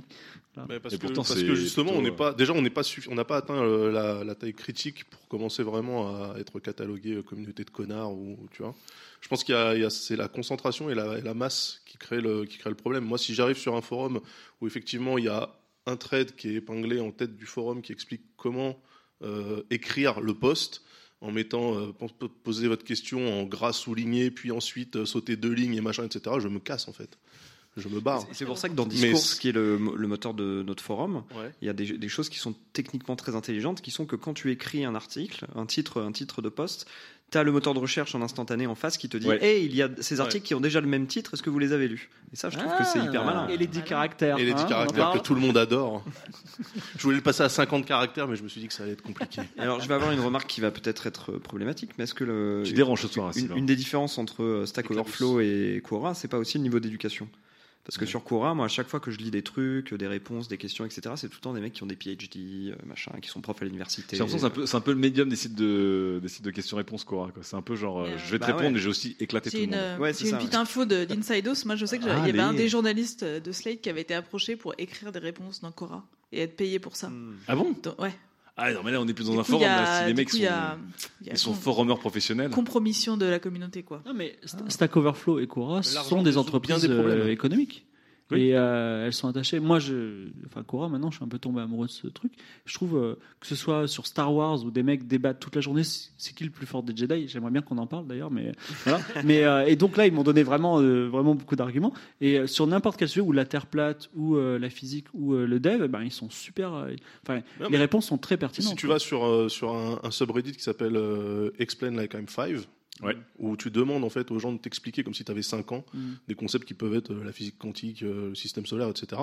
Bah, tu te rends compte que euh, toutes les réponses sont ultra bienveillantes et que ça troll pas en fait. Donc, alors que sur le même Reddit, tu vas avoir des, des subreddits où tu iras pas foutre les pieds, par exemple Star Citizen, qui est une purge et que vivement qu'ils aient le jeu pour qu'ils arrêtent d'aller sur le subreddit. Mais du coup, enfin pour Non, moi, c'est vraiment sur- une question de communauté. Sur hein. Reddit, il y a les downvotes qui, euh, sont un peu pervers et il y a aussi un système de karma qui est un petit peu qui pervertit le truc. C'est-à-dire qu'il y a un méta-jeu de Reddit. C'est-à-dire qu'on n'est pas là pour répondre à des gens parfois. Parfois, on est juste là pour, euh, pour être dans le méta-jeu et c'est compliqué. Et du coup, j'ai l'impression que vous disputez tous, mais pour trouver le critère, le vrai critère qui rend une communauté euh, toxique ou qui rend une communauté bonne, qui est alors, est-ce qu'à un moment c'est le niveau d'éducation, est-ce qu'à un moment c'est le côté hétéroclite et la variété des sujets qui permettent de ventiler un petit peu, est-ce qu'à un moment c'est le fait d'avoir des règles de nazi ou pas de nazi euh, Il y a- y, y un peu une inconnue qui est Imager. ah, Imager, le meilleur de tous. Parce que Mon Imager, communauté ultra bienveillante. tu parles d'Imgur Imgur, bien sûr. Imgur, Imgur. Imgur, ultra, ultra bienveillante. Meilleure pour- communauté du monde. Et pourtant, euh, Il y a ça pourrait partir en couille. Quoi. Il y a des dents de vote, c'est lié à Reddit. Il n'y a pas de compte réel, donc il y a des anonymes. Oui, ça a été très lié à Euh, 4chan aussi à un moment, puisque c'était euh, là-dessus qu'on hébergeait les images de 4chan. Et c'est la meilleure communauté du monde. Et euh, pourtant, euh. Imgur, tu poses que des photos du coup. Oui. Non, tu peux commenter aussi. Ah, tu peux commenter. Oui, mais Ah tu oui. peux pas partir dans des, dans Non, mais des surtout, il- guerres de, Ah, de si. discussion aussi. Sauf que sur Imager, il y a un état d'esprit incroyable. Et tu as une guerre des commentaires les plus intelligents et les plus drôles sous une photo, et qui sont souvent plus drôles que la photo elle-même d'ailleurs. Donc c'est aussi un, un- un des éléments dont on n'a pas parlé, c'est aussi la culture qui, est créée par les gens qui sont sur le truc, par les pionniers, par ceux qui ont créé le site.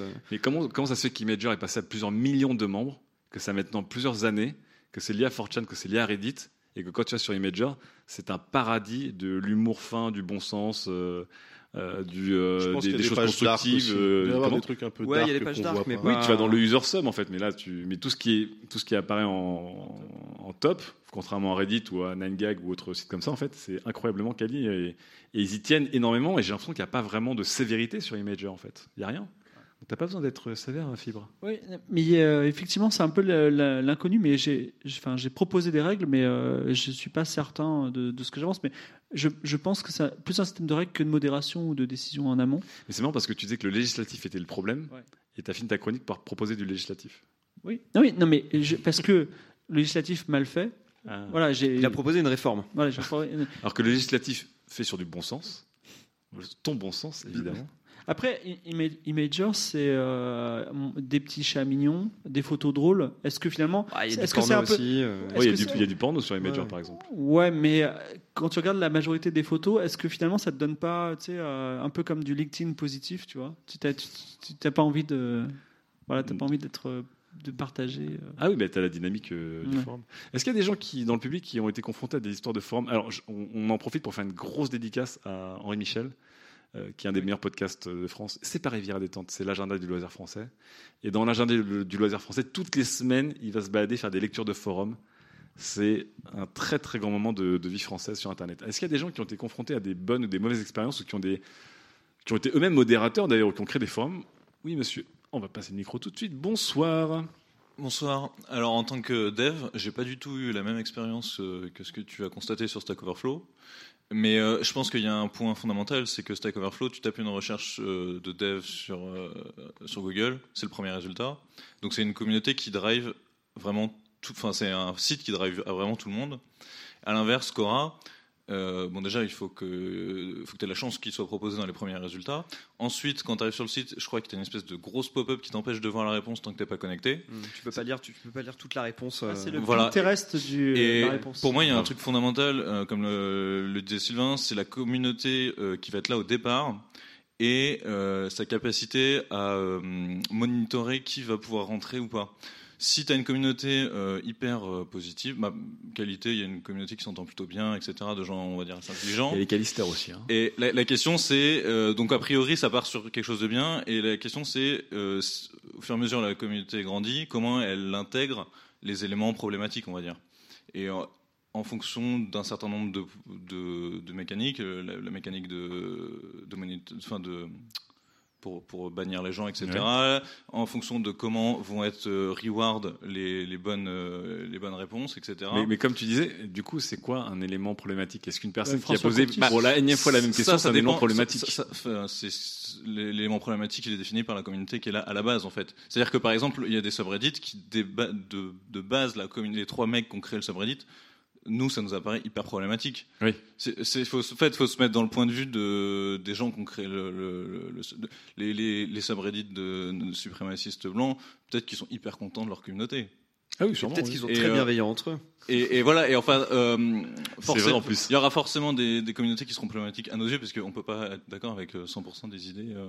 mais Oui. à mon avis, une communauté, euh, enfin, ce qui va déterminer vraiment le- la qualité de la communauté à long terme, c'est ouais, euh, les gens qui ont été là au début L'amorçage. et comment ils vont euh, se défendre de ce qu'ils considèrent comme des trolls ou pas. Ou comment ils vont pas réussir à le faire, justement. Donc un forum, une règle, quoi. Un forum, un- un- deux salles, deux ambiances, en fait.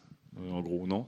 C'est les, les pionniers, en fait, qui nous disent c'est les, pi- les pionniers de, de l'histoire qui vont décider. euh, euh, enfin, euh, enfin, dire, voilà, les pères fondateurs de, du- de la communauté vont, vont dire voilà, ils vont, ils vont créer euh, des, des- des systèmes de pensée qui vont être Ou les mères perpétués par la fondatrices, suite. car nous sommes inclusifs. Tout à fait. Ok. Une- Ok. une intervention là-bas. Oui. C'est vrai qu'on n'a pas parlé du sujet aussi. Sur les forums politiques, je pense que c'est plus ingérable que sur des forums où tu parles de Star Wars. Non, quoique. Bonsoir. Euh, Bonsoir. ouais, Bonsoir. On parlait de Stack Overflow. Euh, c'est vrai que Sylvain, tout à l'heure, tu relevais le fait, tu parlais de l'éducation. Tous les ans, Stack Overflow publie un sondage euh, super intéressant, enfin un gros gros sondage sur euh, les développeurs en fait, d'où ils viennent, ce qu'ils ont fait, qu'est-ce qu'ils ont comme euh, expérience et tout.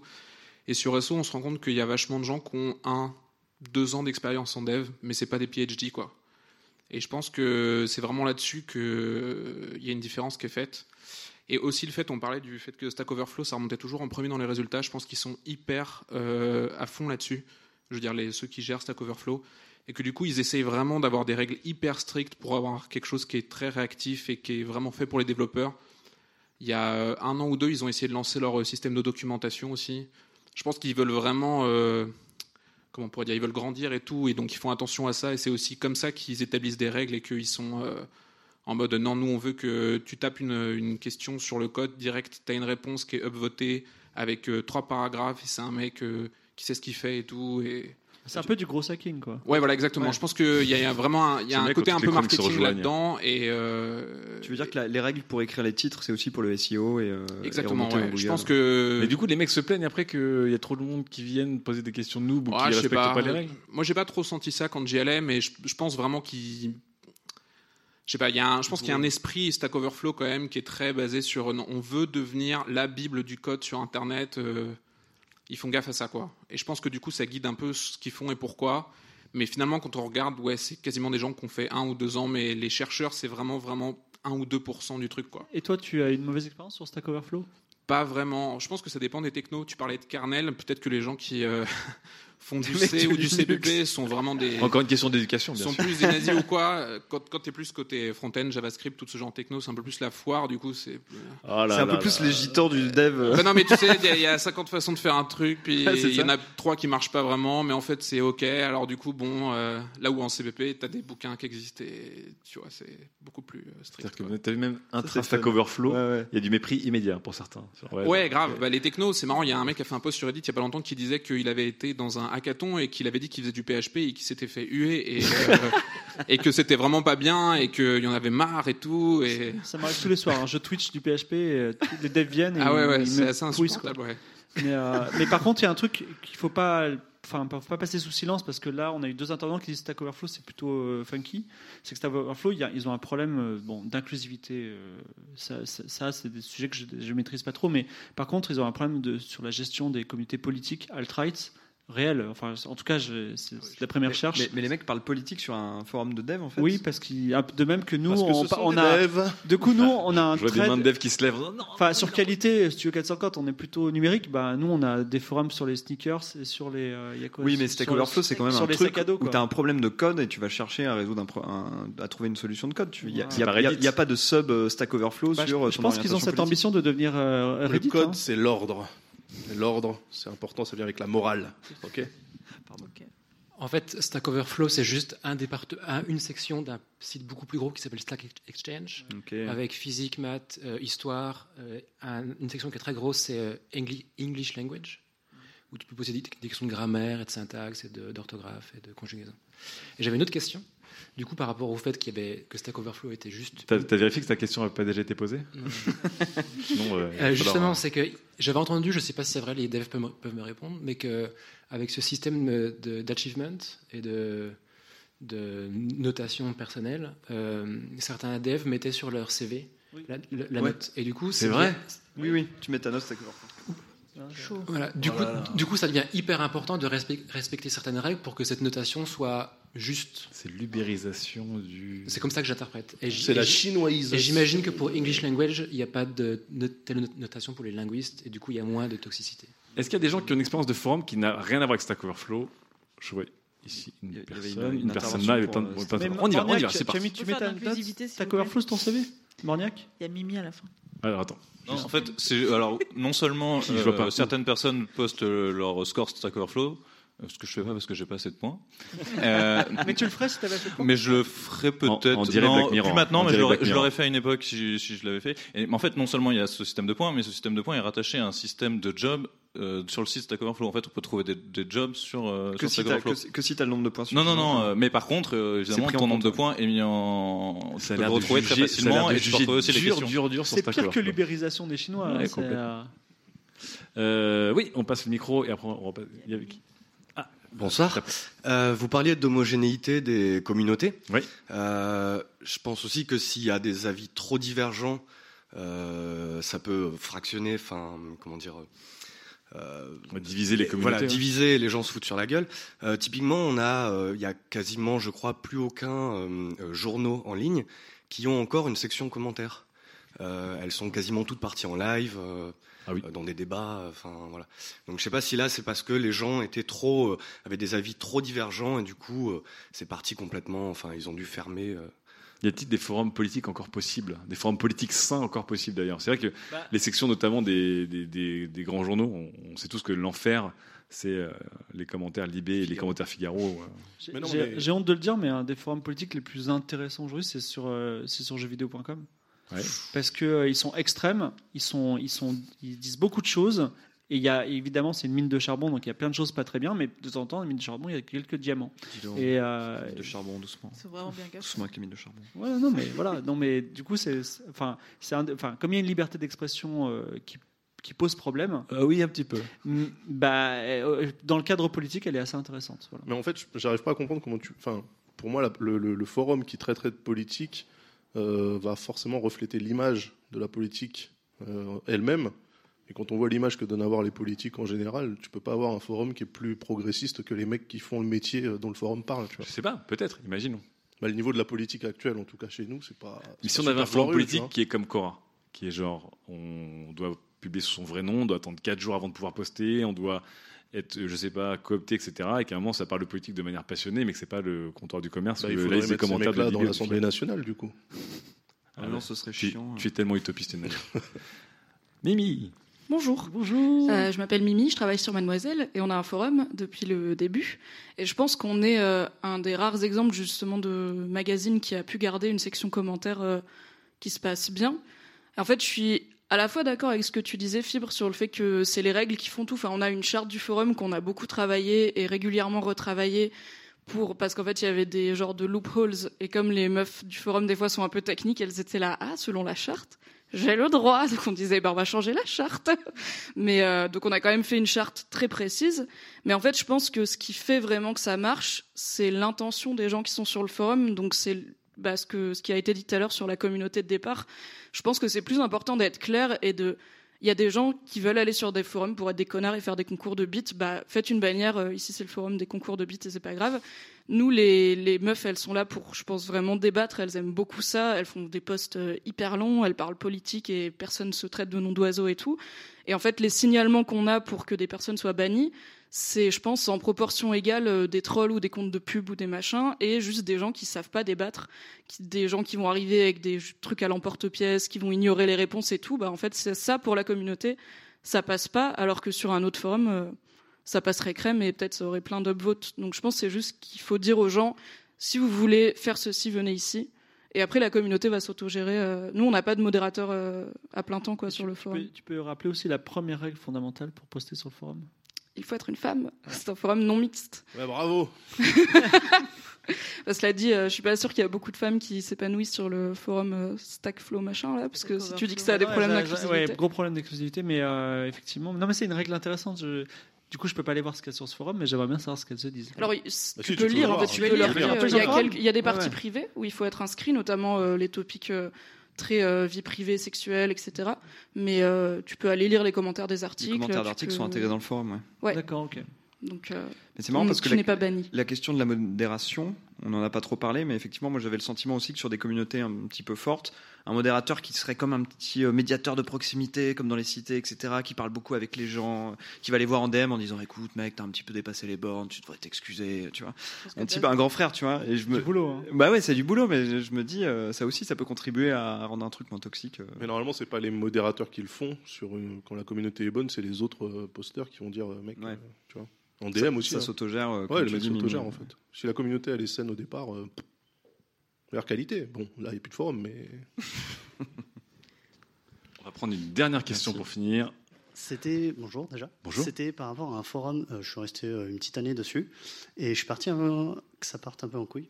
Et euh, en fait, à la base, c'était un truc très bienveillant et vraiment, c'était l'ambiance. euh, je crois il y avait euh, ouais bon, il y avait peu de- d'utilisateurs, mais il y avait vraiment une bonne ambiance, euh, très bienveillante et euh, pas euh, bah, qui était inclusive et enfin qui était bien. Et c'est parti en couille parce que justement, il y a eu euh, peut-être trop cet esprit de bienveillance qui voulait être là. Et euh, moi, je l'ai ressenti comme ça. En tout cas, c'était vraiment, euh, il fallait être bienveillant. Ça devenait la règle. C'est le, un peu, on revient. euh, Peut-on parler de bienveillance à au-delà du bon sens, euh, du coup? Oh là. Euh, ouais, c'est vrai qu'il y avait un, un peu trop de cet esprit-là. Et euh, du coup, évidemment, il y a eu des abus. Il y a des gens qui ont justement profité de cet esprit de bienveillance, des trolls, etc., évidemment. Et c'est parti, en fait, un peu. euh, Bah, les gens étaient un peu dégoûtés au final. Et euh, je, je crois que le forum a fermé maintenant, mais enfin, dans l'idée, c'était même avec une bonne co- commune de base, ça, ça peut partir. euh, Alors, question est-ce que c'était plutôt avec le temps ou est-ce que c'est avec, le- le- avec euh, la croissance en nombre de membres que, ce- que ça se bat en vrille? J'ai l'impression que c'est un peu les deux critères qui font que. C'est aller en même temps. D'accord. Ouais. Genre les premiers fondateurs deviennent un peu les vieux cons euh, par rapport aux nouveaux, c'est le genre de trucs qui arrivent régulièrement dans des communautés. Plus les premiers fondateurs qui étaient bah, bien, ils ont commencé un peu à. Bon, il y a trop à gérer, on est, que, bah, on est peu par rapport Ouais. au grand nombre d'arrivants. Et enfin, je faisais pas partie de ces gens-là au début, mais je sais que euh, ça a dû être beaucoup euh, de redire toujours la même chose. Donc, euh, contrairement à là où il y avait un système de. Même s'ils redisent avec des. Des, hum, des nouveaux arrivants, ils redisent les mêmes choses face à des trolls, tu disais ça tout à l'heure. Donc euh, ça reste intéressant en fait. C'est intéressant de Comme dire que en fait. les meilleures, toujours les meilleures intentions. On part toujours des fameuses meilleures intentions. C'est pour ça que je remettais en cause ton sens du Oui. bon sens, qui veut tout dire en fait finalement. Sinon, tu voulais dire quelque chose dessus? I'm Sandra, and I'm just the professional your small business was looking for. But you didn't hire me because you didn't use LinkedIn jobs. LinkedIn has professionals you can't find anywhere else, including those who aren't actively looking for a new job but might be open to the perfect role, like me. In a given month, over 70% of LinkedIn users don't visit other leading job sites. So if you're not looking on LinkedIn, you'll miss out on great candidates like Sandra. Start hiring professionals like a professional. Post your free job on linkedin.com/achieve today. Non, c'est. Je voulais demander le nom du forum. Ah. Est-ce qu'on a le nom du forum Allez, ou le nom du forum. qu'on- est-ce qu'on en parle pas L'original? Ok. Attends, mais je connais l'original. Ben, c'est notre ami euh, Thomas Arcot. Ah, mais oui, c'est vrai, il y avait le forum de l'original.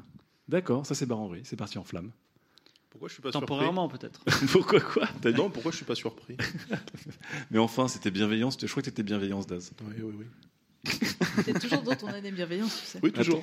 Et euh, juste pour finir le débat, quand est-ce qu'on va se rendre compte qu'on est des vieux cons, qu'on devient aigri, qu'on a imposé des règles un peu relou sur le forum de qualité Si un jour il revient? Il y a zéro règle. Moi, j'ai pris le truc, les règles standards. Bah, Il y a zéro règle, on banne des gens, donc on banne bien des gens selon un. Mais je banne personne. Les seuls que je banne, c'est les mecs qui ont un compte, ils viennent d'arriver et c'est pour essayer de nous vendre des matelas qui tiennent même pas trois mois, tu vois. et en plus, les délateurs font leur taf. Donc, euh, moi, j'ai juste à... Ah, effectivement, c'est un compte de merde, je le shoot, mais euh, ça se trouve, je l'aurais même pas Il y a. Cortis aussi, tu lui fais des, des petites mises à pied temporaires, quoi. Ouais, vite fait. Franchement, vite fait. Il s'est calmé. hein. C'est de l'amour. Bon, je propose qu'on on fasse une nouvelle règle qui change tous les jours sur le forum d'admission. Bah, déjà, faudrait qu'on le rallume, ça serait cool. Ouais. Genre, un jour, faut être un garçon, un jour, faut être une fille, un jour, faut avoir un master. Un je sais PhD. pas. Mais le problème, le problème des règles, Un jour, on bannit un il mec le au hasard. staff, euh, Chaque il faut jour. le staff pour les appliquer. Quoi. Chaque jour, un ça, mec hein. au hasard. Jusqu'à qu'il en reste qu'un. Dès qu'un mec parle de PHP, on, on le garde dans le forum, mais on le siffle numériquement. Bon, allez, on- euh, fin de ce débat. Euh, on viendra en parler des forums dans le forum de qualité, le jour où le forum de qualité sera de retour. On attaque la deuxième FAQ. F A Q. Alors, euh, une question de Alphonse. Donc, euh, ma question, c'était pour ou contre l'encoche euh, sur les smart- smartphones modernes, parce qu'il y a- un débat en ce moment qui n'en finit pas. Le fameux notch. Enfin un sujet tech. Ah. Ah, bienvenue dans le journal du hardware avec Je vois Daz. pas du tout de quoi vous parlez. Est-ce qu'on peut expliquer la Ouais, question moi aussi. Qui a un Alors. iPhone 10 L'encoche qu'il y a en fait euh, sur les, certains des smartphones qui ont décidé de faire un écran de la taille du boîtier. De, la, de la face. Et qu'à un moment, faut mettre les il faut capteurs bien mettre les capteurs, euh, les objectifs, etc. Et donc, eh ben, ils font une, une encoche en haut de l'écran. Donc c'est l'iPhone 10 qui a popularisé la chose, mais c'est l'essentiel phone, je crois, chez Android qui l'avait un peu lancé en premier. Ouais, mais l'iPhone a rendu le truc cool, alors que c'est à la base Enfin, une limitation technique qui fait qu'on n'arrive pas encore à mettre malheureusement les, les capteurs derrière l'écran, et donc on est obligé de faire une encoche. Et donc l'encoche de l'iPhone, c'est devenu un design de référence pour Et tous les. c'est devenu un argument marketing pour les fabricants d'Android, de, bizarre. de clés d'Android qui disent on a une encoche plus petite que celle de l'iPhone 10, ou nous avons une encoche comme l'iPhone 10, mais on peut la masquer. Bon, ouais, ça sert à rien. Mais effectivement, on en voit partout, c'est all the rage. Vous, vous, vous avez déjà testé ce genre de téléphone? Vous préférez avoir un téléphone avec des grosses bandes en haut en bas ou un téléphone avec le notch? Moi, j'ai jamais testé et je suis team petit form factor euh, où mon pouce peut faire toute la diagonale. Donc euh, ça ne sert à rien d'avoir un écran trop grand. Donc l'iPhone team vieux SE. con, quoi, d'accord, très bien. Ah là là. Merci pour ton Moi, j'ai un intervention. téléphone à clapet, donc euh, voilà. Fibre, tu l'as pas vu, tu vois pas de quoi on parle J'ai- du coup Ouais, je suis paumé là. J'ai un OnePlus. t'as jamais vu un iPhone 10 J'adore mon OnePlus. C'est la communauté d'ailleurs qui me l'a suggéré et je remercie la communauté. Je vis de moments incroyables avec lui. J'ai l'impression qu'il le dit à chaque, à chaque Non, mais, euh, mais écoute, ça, ça fait partie des rares choses qui me rendent heureux dans la vie. J'adore manger, j'adore ce- cet objet. Voilà. David nous a pas inclus dans le truc. Hein. Il adore manger, il adore son téléphone. Je vous aime bien aussi. cool. Et dis bonjour à Kaifouli aussi qui t'écoute. Mélissa, t'es pour ou contre? Parce que je, sais que quelqu'un qui partage ta vie a ce, a ce notch. Bah franchement, je sais pas fous quoi. Je m'en fous, vraiment. Mais moi, j'ai l'impression que c'est la meilleure réponse. Mais bon, Lui, il a l'air content, moi je sais pas. Ok, Daz. Moi, j'aime pas. Ouais. Mais euh, en fait, moi, je, je pars du principe qu'on devrait même virer le. Enfin, moi, j'utilise jamais la caméra frontale. T'as pas compris les usages de nos jours. Ouais, non, mais je fais pas de selfie, donc en fait, je m'en fous un peu. Et du coup, euh, si on enlevait ce truc-là et qu'on mettait les capteurs de luminosité sur la tranche, bah, du coup, on pourrait utiliser tout l'écran et voilà. Je suis sûr que je peux trouver des Parce qu'en fait, la seule raison du notch, c'est d'avoir l'appareil photo en face de l'écran pour que tu puisses te voir pendant que, que tu regardes l'écran. Donc, euh, Et la reconnaissance faciale. Ouais, mais ça, c'est un gimmick, on s'en fout. Tu vis pas avec ton époque. Ouais, c'est ça qui est triste. Bon, alors le notch, non. Osef, je ne sais pas ce que c'est. Osef. Osef. C'est un avis tranché, c'est un avis qu'on aime. Allez, on attaque tout de suite la troisième chronique avec Mélissa et l'enfer des autres. Sujet numéro 3. Notre attention, cet otage des autres. Alors, on va Ce parler petit titre l'âme, des likes et des listés, mais avec un twist. avec un twist. J'ai 31 ans, ceci n'est pas le twist. Ah. Et une petite dizaine d'amis autour de moi, vous inclus. J'ai eu peur, gros suspense. Ensuite, j'ai des dizaines et des dizaines de connaissances. C'est dans ces gens dont je dis Ah oui, euh, machine, quand quelqu'un en parle, mais à qui je n'irai jamais raconter mes dernières vacances à Marseille, bien qu'ils pourraient les déduire de mon compte Instagram. Facebook les appelle quand même mes amis, ces gens-là. Nous avons tous franchi la trentaine ici. J'espère. Oui. Et pourtant, une chose étrange se passe. Nos amis, nos relations nous en veulent parfois, comme quand on était au lycée. Pour des choses importantes Non. Pour des petites choses qui, si elles n'arrivent pas, remettent en cause de longues et belles amitiés et relations. Ces choses dont je parle, c'est cette myriade de petites actions sur Internet que nous faisons chaque jour. Nos likes, nos commentaires, nos messages, nos posts, notre façon de communiquer depuis dix ans en somme. Et en fait, aujourd'hui, être un ou une bonne amie, être un ou une bonne plus un, plus une, sur Internet, c'est devenu un marathon. On continue sur le faut être performant. Mais soyons clairs, c'est un marathon où personne ne courrait la même distance ni avec les mêmes règles. Certains s'arrêteraient tout le temps et d'autres y sprinteraient. Personne n'a la même vision de ce qu'il faut faire sur Internet. Les 5 ans de Studio 404 le prouvent. Ouais. Et ça change nos relations sociales de manière durable. Et donc, comme nous enregistrons cette émission en public aujourd'hui, j'aimerais réaliser un petit sondage sur un échantillon donc très représentatif de la population, à savoir Évidemment. 90, perso- 90 auditeurs de Studio 404. Première question, votre ex s'est-il ou s'est-elle déjà énervé parce que vous n'avez pas liké ses photos Instagram alors que vous likez les photos d'inconnus? Attention. Pourquoi, votre l'ex ex? Pourquoi l'ex? Ça peut être l'actuel. Ou votre actuel. Ou votre actuel, tout à fait. Ah, une Trois mains levées, ok. 4, 5, 6. Vous n'êtes Ah, pas très représentatif. Ils Ouais, cinq. j'avoue. Ils sont en couple beaucoup, hein, ils osent pas Je tente, parler. je tente autre chose. Avez-vous déjà survécu au regard noir d'un ami très proche qui se rend compte que vous n'avez pas vu sa dernière photo Instagram dont tout le monde parle depuis 15 minutes? Si 5, cet ami, 6, c'est 7, soi-même. 8, Ça va un peu 9, plus. 10, une petite dizaine, une petite Je suis mon quinzaine. meilleur ami. Ça marche si cet ami c'est soi-même. Si c'est toi qui fais le regard noir.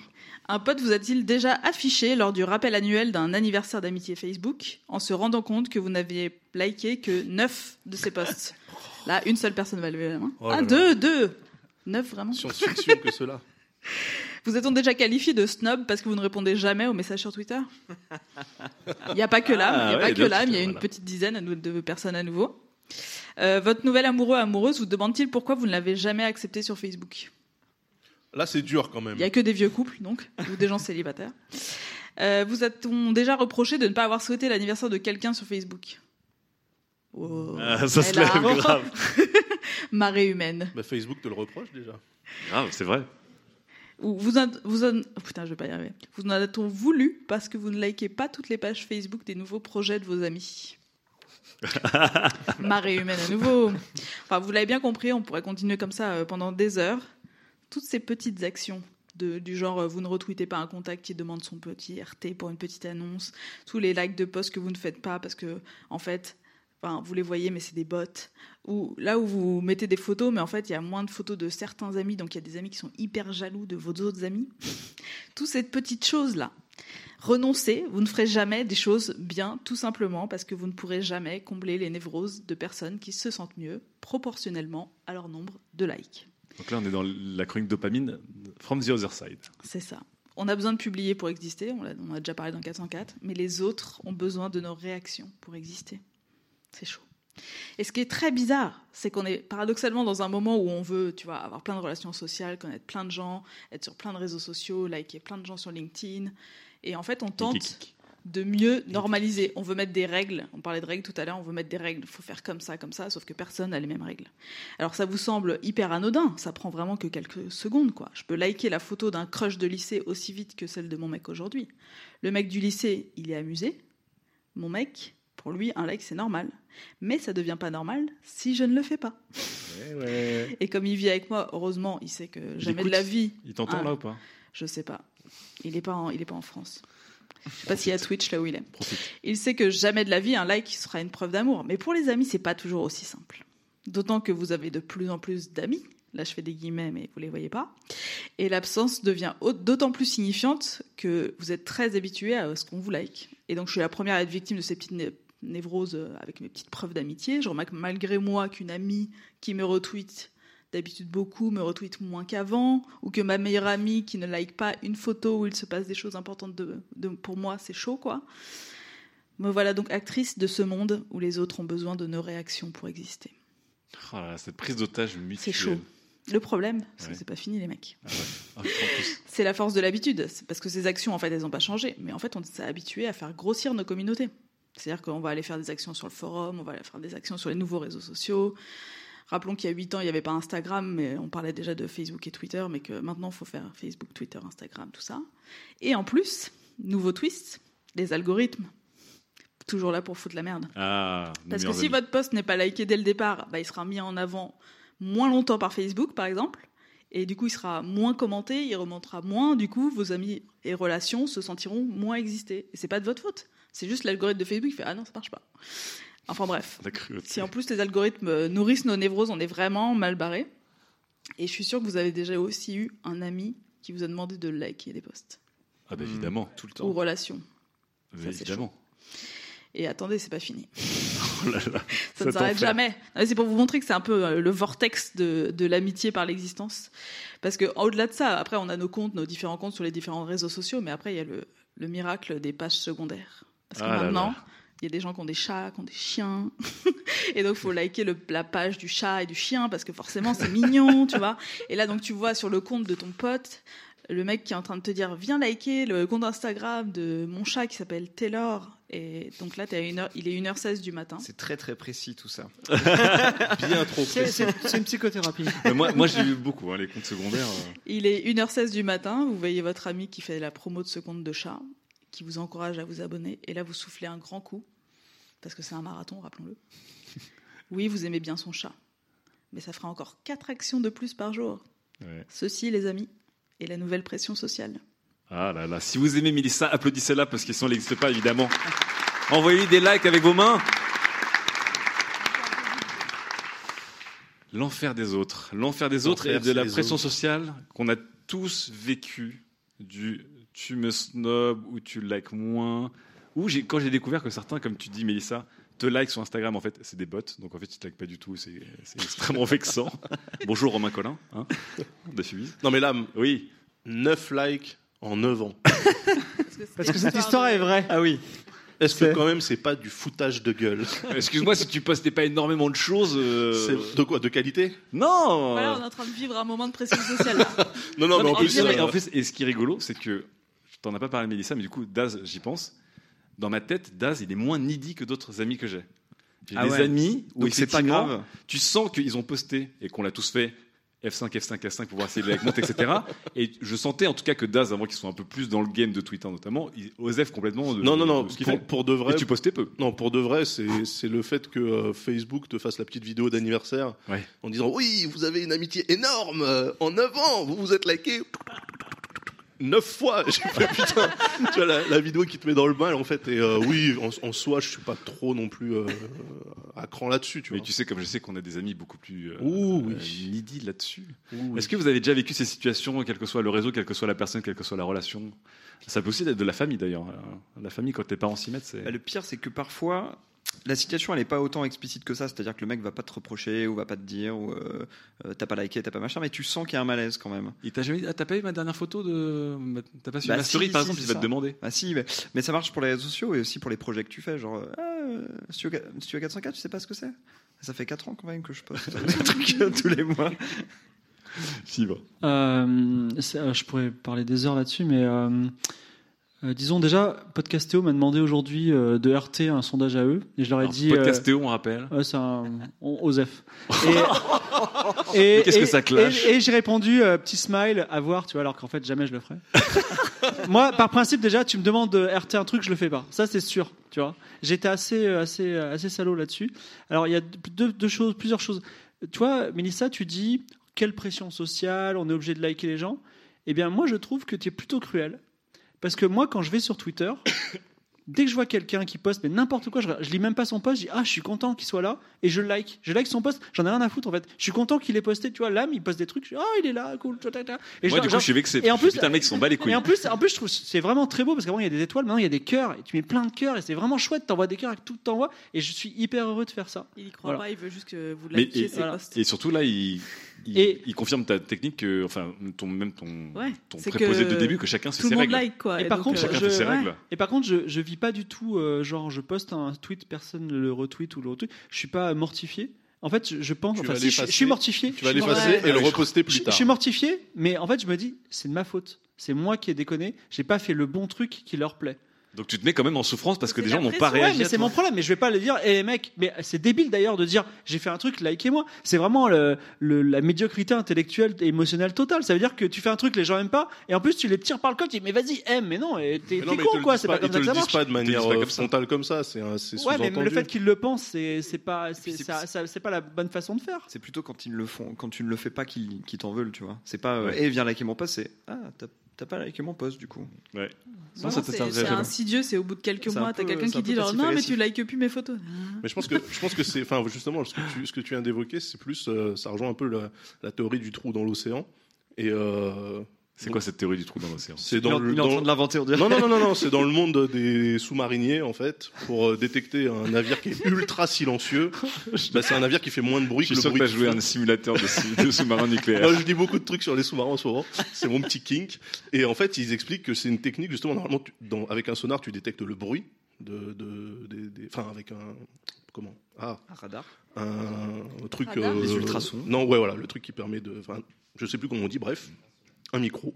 Voilà, tu détectes en fait le bruit que font les, les, les autres, les autres euh, navires. Et en fait, il y en a qui font moins de bruit. Et du coup, pour les détecter, plutôt que t'énerver à essayer de détecter un bruit imperceptible, tu vas prendre le bruit de fond de la mer et comprendre que s'il n'y a rien à cet endroit-là, c'est que forcément il y a quelque chose. Hmm, et en fait, ce que Mélissa dit, elle dit souvent dans, dans sa chronique, elle disait euh, tu likes plus. Ça veut dire qu'à un moment donné, tu likais trop. T'as liké juste. En fait, Oui, si, si les gens n'avaient pas liké du tout, tu pourrais pas leur reprocher de moins liker. Donc Mais là, c'est mais pour ça sûr. qu'il faut jamais reply sur Twitter. il est fort, il est très fort. il Non mais il y a aussi, il y a aussi, il faut dire un truc, c'est que Facebook, si tu likes pas des trucs, il se dit ah ben il aime pas trop, donc je vais l'enlever du feed et je vais mettre d'autres ouais, choses. mais c'est ça, donc la- euh, c'est un, c'est un cercle. C'est l'algorithme qui, te- qui te pourrit encore plus le game. Oui, c'est ce que tu disais, Mélissa. C'est que si on te like pas au début, on te like encore moins ensuite. Et là, c'est la fin du game parce que du coup, t'es vraiment dans une course au.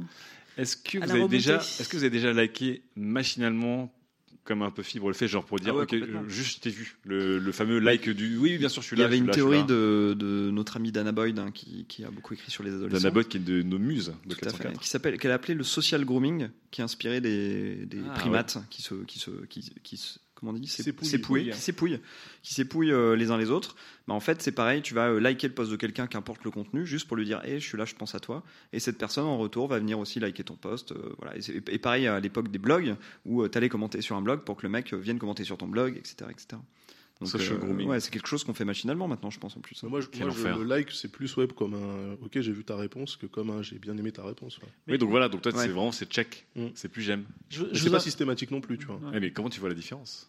Ah ça. euh, Mais je vous invite vraiment à ne pas lire, à gagner du temps, à ne pas lire les, les gens et à les liker. Et ça marche vachement bien. Et à les liker vraiment du fond de votre cœur. C'est-à-dire que quand vous voyez un post, vous dites Ah, c'est Daz, j'aime bien, like. tu C'est complètement débile ton truc parce que t'alimentes la machine. Enfin, tu vois, genre Oui. si tout le monde like. Mais si, parce Enfin, que tu- tu alimentes la machine. Mais non, tu donnes du bonheur aux gens en faisant le minimum d'efforts. Je trouve que c'est fantastique. On dirait un post de Grégory Logan où il disait sur l'idée de j'ai arrêté de lire les journaux. Ça sert à rien. Ne lisez plus les journaux. Pareil. Mais vraiment. Ah, ce monde magnifique. Mais du coup, les gens ils savent que tu t'en fous en fait. Mais oui, mais ils reçoivent leur like, ils s'en moquent. Tu que mais même moi, je veux dire quelque 404, chose. Si vous me retweetez sans me lire, je suis hyper content. Vraiment, faites-le. Hein. Incroyable. Mais oui. Et, ben, pourquoi t'as pas, t'as pas codé un bot pour le faire à ta place Finalement, tu gagnes vachement de temps. Mais je- moi, je suis un artisan de l'amour. je donne du like à la main, comme un paysan. les mains pleines de terre, tu vois. Oh merde. Je sais pas comment relancer ça. Est-ce que peut-être on aurait des histoires de ouf de- d'amitié et de relations qui ont été vraiment compliquées par euh, cette absence ou cette euh, surprésence de like dans le public? Euh, Est-ce que dans le Je public il y a qu'il y a des qui histoires de ouf. Il y a une main de levée déjà. Alors il y en a qui se lèvent et qui... Monsieur va venir intervenir. Pendant qu'il vient, je dis juste un truc, c'est que parfois il y a des mecs qui analysent hyper le comportement du like, parallèle, tout ça, et ils font des, des dans leur tête, tu vois, en disant mais qu'est-ce qui se passe, pourquoi ils pensent ça, alors qu'en fait, moi je suis juste en random. euh, clic, tu vois. voilà. N'essaie pas de comprendre Philippe comme un humain. C'est un bot très évolué. Bonsoir. Euh, déjà, je suis un exemple vivant du euh, social grooming euh, à l'extrême. D'ailleurs, certains ici en font les frais. Tu es Bastien Oui. Tu, es, tu es Bastien C'est toi Oui. oui. Il a liké Ah, tous c'est nos- toi, Il retweet tous mes Non, tweets. Bastien, lui, par- voilà, exactement. dire- Lui, c'est la Bastien. personne que je l'aime bien. Alors attendez, donc là, là on parle donc un auditeur Bastien qui retweet beaucoup. Mais Attends, là, non, non, là, non, là, mais vraiment, réponds aussi, tu on a une empreinte, on a une empreinte carbone de ouf aussi, parce qu'il retweet tous mes Non, tweets. t'as Je like liké- tous ses retweets, tu vois. Non, t'as liké. Donc, euh, Oh, ça c'est T'as liké un tweet de Sylvain cet après-midi où il parlait de sa banque au Japon. Oui. Et où genre il y avait un gros fail. Parce que je suis aussi, je suis client de la banque. Et pour le coup, euh, alors, j'ai un peu répondre. compati en la Alors raconte-nous ta pratique du social grooming. Pourquoi tu aimes liker beaucoup euh, des gens euh, C'est euh, dis-nous. Alors je sais plus l'origine du truc pour le coup, mais je sais que maintenant c'est devenu en partie un automatisme et euh, en partie un mélange de, de raisons. Euh, un peu comme Fibre, c'est euh, pour montrer que ah je suis content qu'il ait euh, il ait posté quelque chose. Euh, des fois c'est pour montrer que euh, ben j'ai lu, check, ok c'est bon. Quand je, re- je remonte ma, ma, ma TL Twitter, ok ça c'est fait, ça c'est fait, ça c'est fait. Des fois c'est parce que j'ai effectivement aimé ou parce que je suis d'accord avec la, la personne.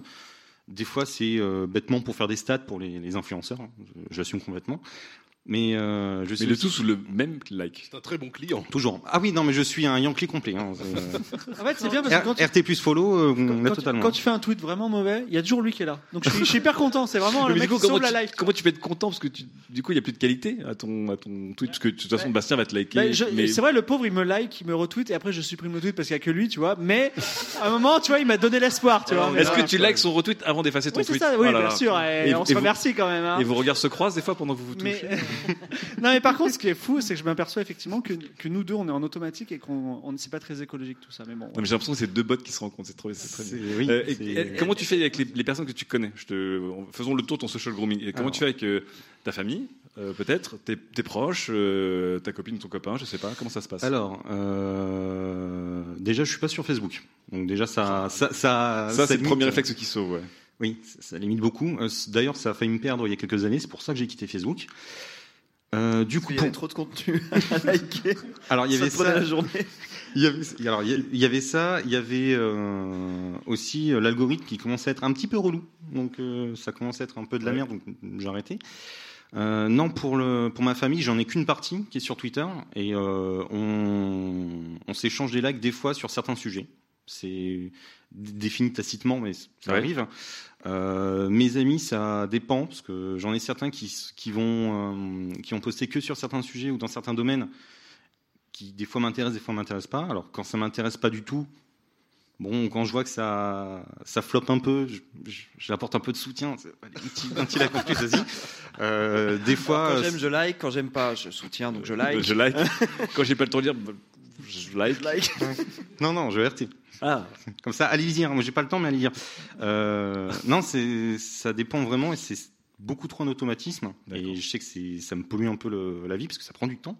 Est-ce que tu as peur justement, comme disait Mélissa, parce qu'il y a cette dictature de l'autre, est-ce que tu as peur que si tu commences à ralentir ton rythme, parce que juste naturellement tu as envie de dire en fait là, à un moment j'ai trop liké, j'ai trop de gens, trop, ça marche plus, comme disait Mélissa, ça marche au début quand on a peu de potes, quand on a 150, 200 ou 300 contacts, ça devient dur.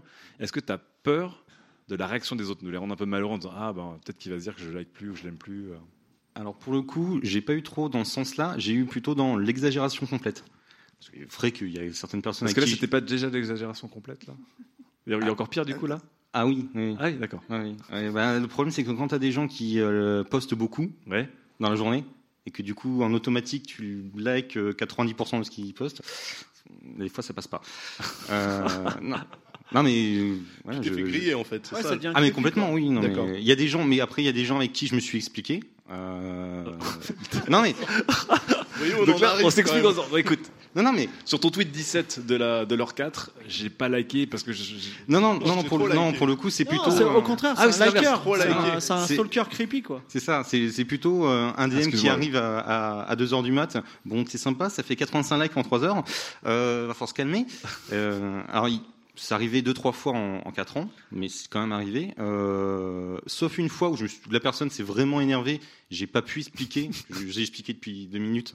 Euh, dans ce cas-là, bon, bah, euh, je me suis fait bloquer. Ça Tu arrive. t'es hein. fait bloquer parce que t'as trop liké? Oui. Oh là là, c'est on incroyable. est parti tellement loin La- dans la- ce débat. Meilleur, euh, La pression du smartphone vibro. Euh, J'y peux rien. Ah bah oui, désolé. hein. Mais Euh, que c'est c'est du imagine- grooming jusqu'au sang, quoi. Tu sais, le mec à la fin, il fait bah, écoute, je. j'ai Imagine, t'as t'as un mec inconnu qui tout d'un coup like tous tes tweets. Ben vraiment, euh, genre euh, 120 tweets. Ça, ça En général, ça se passe plutôt sur Instagram quand une personne veut te, veut se faire remarquer. veut non te- veut te pinguer. Là, Non, c'est moi, là, c'est du social hit. Moi, ça me dérange pas. Moi. Ça te dérange pas, toi, Et si c'est un mec qui a une euh, qui a une bio un peu nationaliste, tu vois. Bah, encore mieux, parce que du coup, il, va être, il va être servi. Non, mais en fait, toi, à la fin de la journée, est-ce que, est-ce que ça t'est arrivé de te, te coucher en te disant j'ai pas assez liké? Alors non, pas à ce point-là non plus. Bon, bah, Tu sais, t'as le fear of missing out et puis t'as le fear of, je sais pas, Of euh, no liking of enough. no liking it. Non, mais c'est bien. c'est- Si, si toi, t'as pas, t'as pas ce côté-là, bon, bah, continue à donner de l'amour. Alors juste, par contre, justement pour euh, pour euh, pour éviter justement d'a- d'arriver à ça, il y a aussi une petite routine que j'ai mis en place tous les. euh, Je me lève à 3h du matin. Non, alors non, c'est Un pas une de morning routine. 100 likes, un C'est- caca 200 likes. C'est ça. C'est pas 6 heures. non, c'est pas une morning routine pour le coup. C'est un truc qui arrive deux trois fois dans l'année. Euh, c'est de faire un tour de justement de mes follow et de virer 45% des follow. Ah ouais. Je fais un ménage par le bas. Euh, et bizarrement, ça, Je crois que c'est ça un fait du bien. psychopathe en fait. Parce que c'est un mec, il adore ou il, ou il, il adore et il. il, il- il- T'imagines Tu likes 85 tweets d'un mec et le lendemain tu l'unfollow C'est fou ça, c'est un truc. euh, alors, non, pour le coup, c'est pas c'est pas cela justement que je ne follow. Ah d'accord, ok. Il y a une discussion entre Bastien et Fibre. Tu t'es fait qualifier de psychopathe par Fibre Tigre. Je pense que là, tu... C'est oui, mais je le prends bien, c'est un Elle achievement. est, elle est platine celle-là. Là, j'ai le- j'ai l'achievement Steam, c'est bon, je suis content. Et alors, juste une dernière question avant Ouais. qu'on on passe la parole à d'autres personnes. Est-ce que toi, tu demandes, tu t'attends à la même chose des gens qui te suivent ou de tes proches? Euh, non.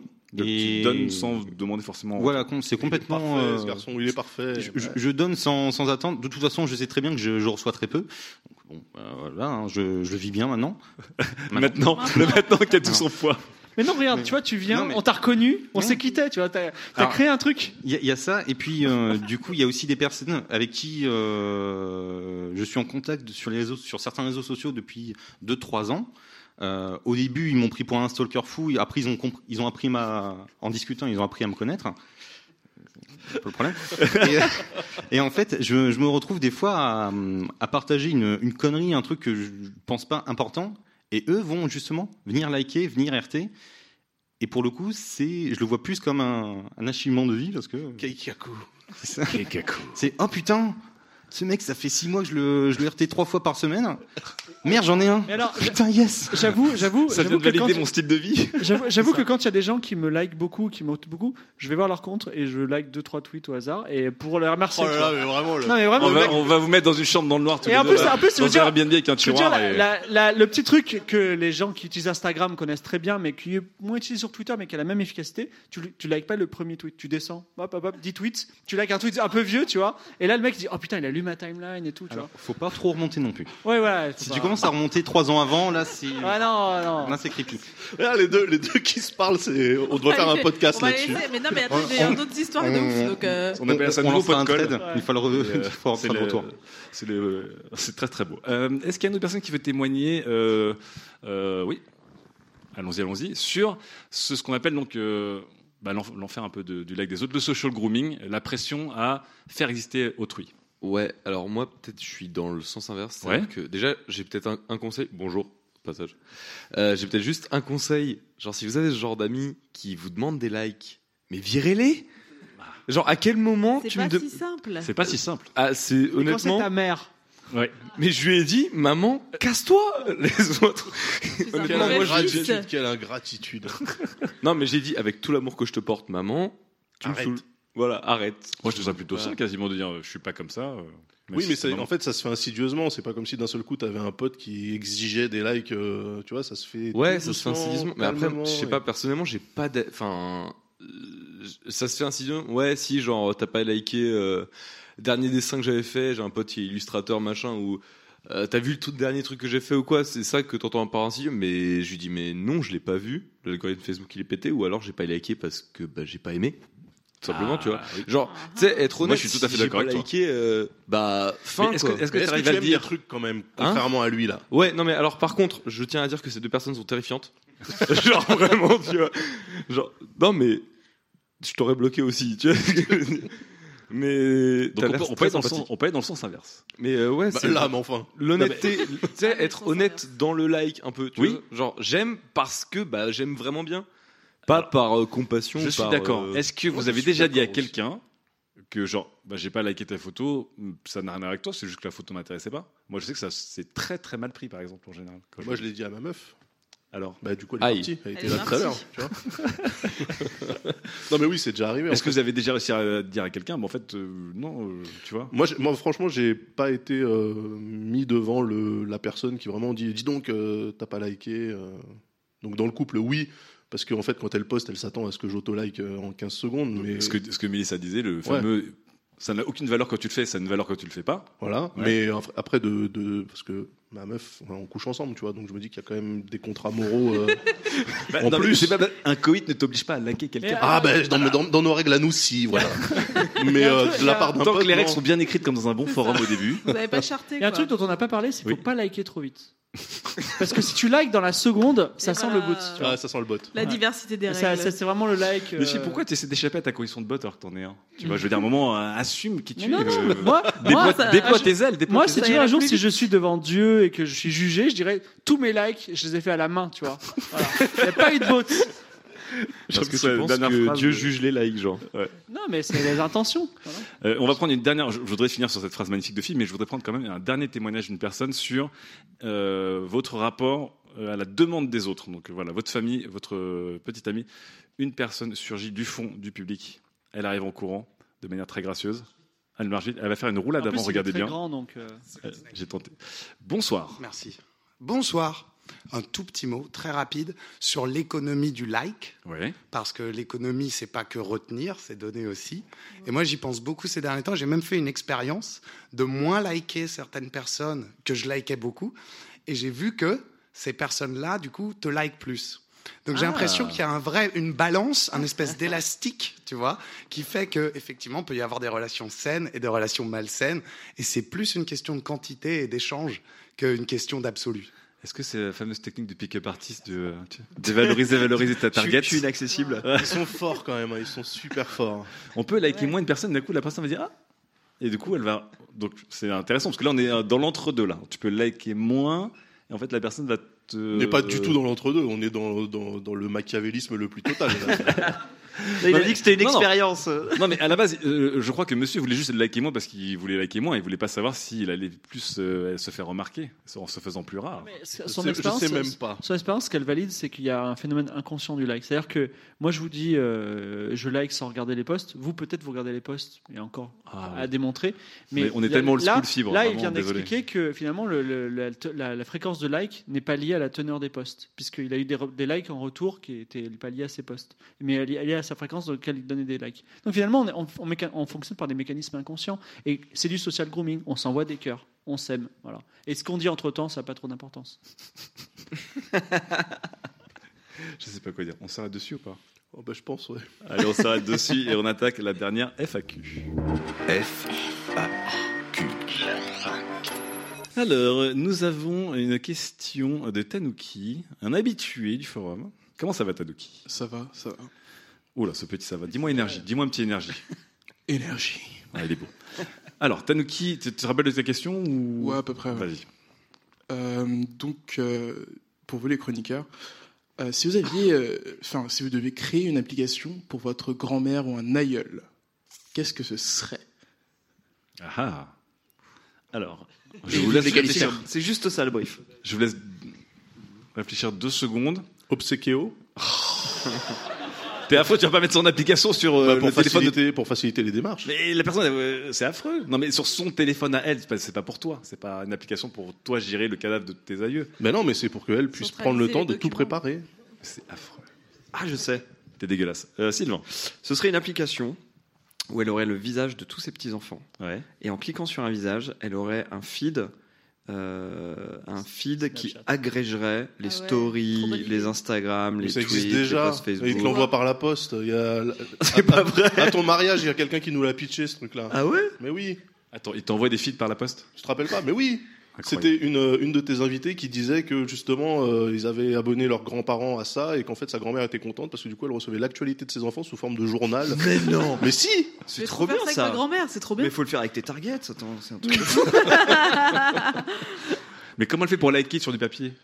Bah, que on, c'est. on vous rappelle que les grands-parents sont une source inépuisable telle fibre optique de, de, de like et d'amour, même quand vous ne le voulez pas. C'est vrai. Euh, fibre optique, qu'est-ce que tu ferais euh, pour Alors, tes aïeux J'ai remarqué que Le- les vieux, qui ont pourtant un pouvoir d'achat euh, vraiment beaucoup plus fort que nous, n'aiment pas trop voyager.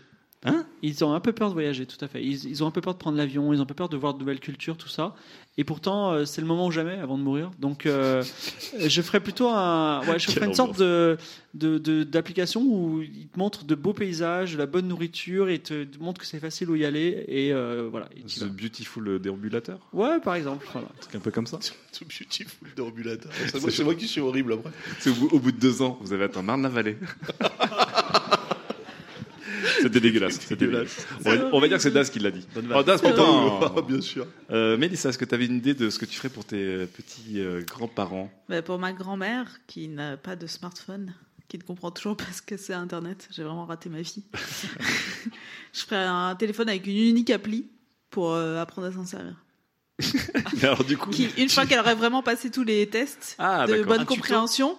Ça ouvrirait vraiment le téléphone. ah pas mal. Oh, c'est le prélude dans de permis, Zelda. de permis de conduire. De... C'est le plateau du prélude dans Zelda, c'est horrible. T'aurais une petite fée partout, tu te bats. fais, Non, non, clique sur cette icône. Va par là. Très bien. Il y a des idées pas mal dans le temps. hein. Il y a des Ouais. idées pas mal. On va vite. Bon, c'était le moment où on inventait des, des apps et des startups, et on va reparler des apps, des startups, mais aussi de la Silicon Valley, mais aussi d'Internet, mais aussi du web. Et on va aller jusqu'au fondement du web, dans lequel Fondation. Daz va s'amuser à donner un grand coup de pied. Sujet numéro 4. 30 ans plus tard, les valeurs fondatrices sont prêtes à s'effondrer. Les valeurs fondatrices de quoi? On ne sait pas. Quelle est cette titraille Oh là là, de te plaindre. Euh, alors, à moins d'avoir vécu sous un, sous un rocher ou dans une cave ces dernières semaines, vous n'avez pas pu louper le scandale Cambridge Analytica. Il a secoué la planète et il a mené Facebook euh, devant le Congrès. Cambridge Analytica, donc, c'est le nom de cette boîte qui s'est spécialisée dans la psychographie, soit l'établissement du profil psychologique des gens pour ensuite mieux les cibler et leur faire faire plein de trucs dark, comme par exemple voter à droite. Ce qui est reproché à Cambridge Analytica, c'est pas d'être des apprentis sorciers ou des euh, experts fils de pute, c'est d'avoir filouté pour aspirer plus de profils Facebook que prévu. Donc 85, 87 millions pardon, au lieu des 270 000 de départ. Et pour ça, en fait, il n'y a pas besoin de hack. Il n'a pas fallu hacker Facebook, il suffisait juste d'utiliser une fonctionnalité qui était euh, native et disponible jusqu'en 2015, qui permettait de récupérer les infos des amis des personnes qui autorisaient une application tierce à accéder à son profil. Euh, donc ce que cette affaire révèle, c'est un manque total de contrôle de la part de Facebook sur les données des utilisateurs que ces derniers, donc vous et moi, pensaient sécuriser et euh, surtout une absence totale de contrôle sur ce que les tiers pouvaient faire de ces données. Et là, les briscards de l'Internet se servent un brandy, se calent dans leur fauteuil euh, vintage et soupirent bruyamment, parce qu'avec cette affaire, 30 ans après sa création, tout porte à croire que l'Internet des débuts a tapé un demi-tour au frein à main en ayant pris soin de nous faire descendre de la voiture et de nous souhaiter bonne chance pour la suite avant de repartir dans un nuage de fumée vers le soleil couchant. Rappelons-nous ensemble des valeurs fondatrices d'Internet. Peace, unity, love and having fun. Non, non, pardon, ça c'est celle du hip-hop. Rappelons-nous ensemble des valeurs fondatrices de l'Internet. Le savoir. Le partage. La gratuité. L'anonymat. Et la liberté d'expression. Eh ben tout ça, les gars, c'est derrière nous. Parce que ce que révèle cette affaire Cambridge Analytica, c'est que les internautes insouciants ont appris brutalement trois choses cruciales. Premièrement, nos données ont de la valeur. Deuxièmement, l'esprit humain est facilement manipulable. Troisièmement, des gens cherchant le profit sont au courant des points 1 et des points 2. Et logiquement, en réalisant ça, le peuple maintenant, il a peur. Et le peuple qui a peur, il réagit comment? Ben, Il réagit comme un expert comptable qui se retrouve en prison.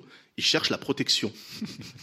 Et qui, tapis dans l'ombre, n'attendait que ça, que le peuple lui demande de faire régner l'ordre sur Internet Qui, hein? Qui? Eh oui, le gouvernement. Car désormais, ce sont les internautes qui interpellent leur propre gouvernement pour venir fliquer un peu ce qui se passe.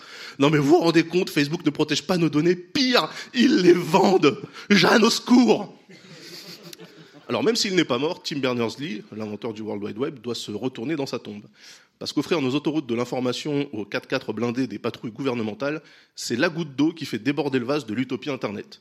Utopie dont les piliers évoqués plus tôt ont déjà été bien malmenés par l'arrivée dans la partie des GAFA et autres firmes tentaculaires. Euh, L'anonymat tel qu'on le conçoit, par exemple, il est guère plus pratiqué que dans des ruelles sombres et malfamées d'Internet, 4chan et, ses semblables. Le savoir, s'il reste accessible, il n'est réellement validé que via des plateformes qui font autorité, comme Wikipédia, Quora ou Stack Overflow. La liberté d'expression, elle n'est invoquée que pour ex- excuser des dérapages racistes ou sexistes sur des sites de psychotiques refoulés. Le partage de contenu sans poursuite judiciaire nécessite lui de déployer un arsenal technique pour être sûr de ne pas se faire gauler. La gratuité, bah, c'est de l'histoire ancienne, l'heure des offres payantes par abonnement et autres paywalls en tout genre pour accéder au contenu. J'évoquerai pas Patreon pour des raisons personnelles qui me semblent assez évidentes. Même la discussion autrefois foisonnante qu'on avait sur les forums libres et ouverts, quand ils fonctionnent, je sais, merci, se déplace et s'encapsule dans des applications de messagerie propriétaires comme WhatsApp ou, ou Telegram, qui fonctionnent donc sur un modèle de groupe de discussion euh, fermé. Vous l'avez compris, à un moment où la neutralité du net est en péril, car plus vraiment comprise par le grand public, habitué aux offres de leurs opérateurs, aux offres triple play, nul besoin d'être un devin pour comprendre qu'on arrive à la fin d'un cycle. Alors on se retrouve là, en pleine nuit, au milieu de nulle part, en regardant Internet s'éloigner à toute berzingue vers l'horizon, dans sa DeLorean, ou sur la moto de Canada dans Akira, je sais plus trop. On se demande à quel moment on a merdé, à quel moment on aurait dû percevoir... Ah, un message, je sors mon smartphone, je regarde l'écran, c'est un message WhatsApp en provenance d'Internet. Ce message me dit, c'est pas toi, c'est moi, je suis désolé. Internet présente ses excuses. Et pour de vrai, un papier a été publié sur le New York Magazine dans lequel une quinzaine de personnes ayant participé à faire d'Internet Internet, donc il y a Hélène Pau de Reddit, euh, Richard Stallman, donc le chef, euh, le chef des libristes, ou encore le mec euh, Zuckerman, je crois qu'il s'appelle, qui a inventé le pop-up. Donc lui, si je l'avais devant moi. Bref. Donc toutes ces personnes-là, il y en a 15, déroulent en s'excusant euh, les 15 étapes clés de l'histoire d'Internet qui a amené à ce qu'on considère maintenant comme le, point de rupture. Et là, on a envie de lui dire à Internet que c'est pas le seul fautif. Alors ok, dans un laps de temps relativement court par rapport à, l'histoire humaine, il a permis de faire gagner des élections à un des pires présidents que- que- qu'un pays ait jamais connu. Alors que je parle de Macron ou de Trump, c'est à vous de choisir. Il a permis de faire en sorte que des gens harcelés à l'extérieur puissent continuer à être harcelés une fois rentrés chez eux. Il a, permis d'aider des déficients mentaux à se regrouper, échanger et s'organiser pour acheter les mêmes doudounes bleues et louer des hélicoptères pourris pour barrer la route de gens qui cherchent un abri. Il a permis de vendre de la drogue par correspondance. Il a permis de précariser une partie de la population pour transporter ou livrer les colis d'une autre partie de la population. C'est vrai. Mais dans le même temps, Internet, il a aussi permis le podcasting, le streaming, le e-sport. Internet, il a permis la cagnotte de Locan pour son iPhone 10. Internet a permis l'appart de Didi pour faire ses déjeuners. Internet a permis les BD de Laurel. Et ça. Internet a permis aussi la vente de drogue par correspondance. Et surtout, Internet a permis d'aider des déficients mentaux à se regrouper, échanger et s'organiser pour acheter les mêmes doudounes bleues, louer des hélicos pourris et faire une rando dans les Alpes pour déplier une bâche géante exigeant de la société qu'elle accepte les déficients mentaux. Alors on a envie de lui dire à Internet qu'on a encore un sacré bout de chemin à faire ensemble, qu'il arrête de se jeter la pierre, parce que s'il lui a permis tout ça, c'est que la société le voulait aussi. Et surtout qu'il arrête de se miner en pensant que trois algos un peu techniques et un mec avec des cheveux roses ont pu mettre au pouvoir un populiste. Il n'en avait pas besoin, puisqu'il est populiste. L'avis qui prévaut concernant l'influence de Cambridge Analytica sur le scrutin US est de croire que cela, c'est. et- Non, pardon. Et croire que ce- cette influence-là, c'est prêter en fait beaucoup plus d'influence à la firme qu'elle n'en a en réalité. Alors on lui répond à Internet, par texto. On lui dit c'est pas ta faute, Internet. Internet, si tu reviens, j'annule tout. Ah, On peut applaudir Das. Quel beau mot d'amour Internet. Merci.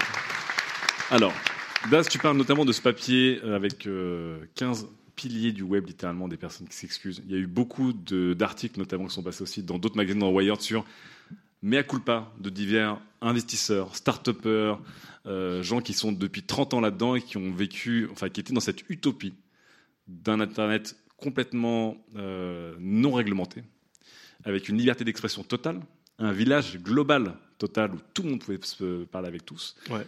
la gratuité, etc. Et tous ces piliers sont en train d'être remis en cause les uns après les autres, alors qu'ils étaient, je pense qu'il y a encore dix ans, si quelqu'un disait, euh, je pense qu'il faudrait dire ce qui se dit sur Internet, ou peut-être civiliser le Far West, qui est Internet, puisque c'était les paroles de M. Sarkozy. Mais il aurait été moqué. Il a été simplement. largement moqué, et on a l'impression que là, depuis maintenant un an, et tu en as parlé dans ta chronique d'Az au mois de septembre, euh, sur euh, le créateur du live qui commençait à regretter. Tu en as parlé, Mélissa, dans ta euh, chronique lors de la Cali Night de Lille, sur Brotopia, sur toute cette culture. Il y a une remise en cause globale donc de la Silicon Valley, de l'innovation et donc d'Internet et des codes d'Internet. Et on est en train, comme tu dis, Daz, nous-mêmes de le demander aujourd'hui. Le gouvernement, pouvez-vous réguler Internet, ce qui était euh, complètement euh, incroyable il y a 10 ans? Est-ce qu'on peut censurer des gens qui disent des choses vraiment, vraiment méchantes, euh, même si on casse la liberté totale d'expression, la fameuse? Tu en parlais avec, Reddit et le dernier scandale de Reddit. On veut bien payer des choses. On veut bien payer pour des choses plus quali et ne pas payer pour des choses moins quali, avoir un truc à deux vitesses. Est-ce que vous êtes d'accord avec euh, cette sorte de grand virage et le fait qu'il y ait des gros low kicks euh, qui ont été balancés dans les piliers du web, tel qu'on le connaît depuis maintenant 30 ans, puisque c'est quasiment 88, on peut parler de, de naissance euh, du World Wide Web. Fibre. Déjà, est-ce que Daz peut faire son mea culpa parce qu'il a répondu au questionnaire de Cambridge Analytica? Ah, c'est vrai. Voilà. Et je me suis même dit en, en y répondant, parce que je voulais savoir si j'étais plutôt introverti post-flex ce blog. Et, euh, Quelle princesse Disney tu alors Et en fait, euh, je trouvais que le nom Cambridge Analytica, ça sonnait ultra bien en fait. Et oui, puisqu'ils ont volé le nom à la vraie université. Voilà, donc j'ai vu le truc et j'ai dit bon, c'est des mecs sérieux. Voilà. c'est Steve- Bannon qui a trouvé le nom, qui leur a proposé Ah ouais. de prendre son nom. Figure-toi. Bref. Mais c'est marrant parce que j'ai fait le test pour savoir si mes amis avaient répondu au quiz et ils m'ont dit non. Bah, Moi si, plus. moi je l'ai fait. Ok. C'est bizarre. De toute façon, ils, ont tes coordonnées à cause de lui. Ouais, ouais. Parce que t'es t'es ami. C'est vrai qu'on est peut-être dedans à cause de, toi. Euh, Est-ce que euh, alors, alors- déjà il y, a- il y a un grand, il y a un énorme revirement sur des choses qui paraissaient intouchables. On va demander à nos auditeurs sur place et les gens qui nous écoutent en ce moment Ouais. de revenir dans leurs souvenirs d'il y a quelques années où vraiment toucher à ce genre de choses était complètement tabou. Euh, Et aujourd'hui, c'est, on a l'impression qu'il y a une demande comme un ouf de la part de- des internautes. Fibre. Je, je suis en accord avec Daz sur la partie où il dit euh, c'est pas trop grave dans le fond, pour deux raisons. Parce que d'abord, euh, quand euh, Tim Berners-Lee et les consorts font Internet, c'est des mecs qui ont un ordinateur et qui les relient entre eux. Aujourd'hui, genre, enfin, aujourd'hui, on a Google. Dire, euh, vous dites ouin ouin, Google prend nos données ou Facebook prend nos données. Mais attendez, vous avez Google et c'est gratuit. Vous avez Google Earth et c'est gratuit. Vous avez Google Maps, c'est Ah, gratuit. c'est gratuit, C'est-à-dire que vous avez, gratuit, vous avez, vous avez des vous avez des mecs les plus intelligents de la terre, des technos incroyables et des euh, hectares de serveurs qui tournent jour et nuit et c'est gratuit. Et vous voulez que ce soit gratuit et qu'en plus il n'y ait pas euh, des données tout ça On a envie de leur donner des, des calottes derrière la tête. Ces gens-là, non mais c'est vrai. Parce que euh, euh, on va dire il y a vraiment trois types de personnes. Il y a les millennials qui s'en foutent parce qu'ils sont complètement dans le système.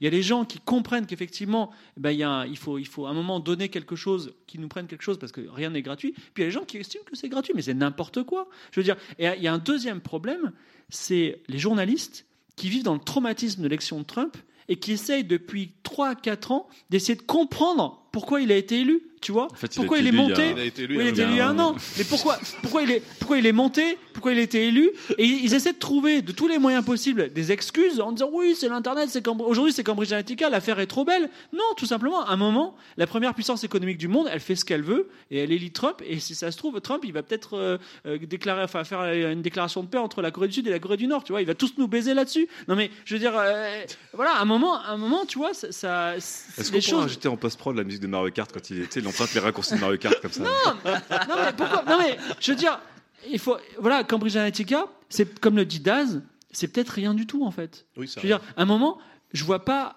je, je vois pas trop à quel moment.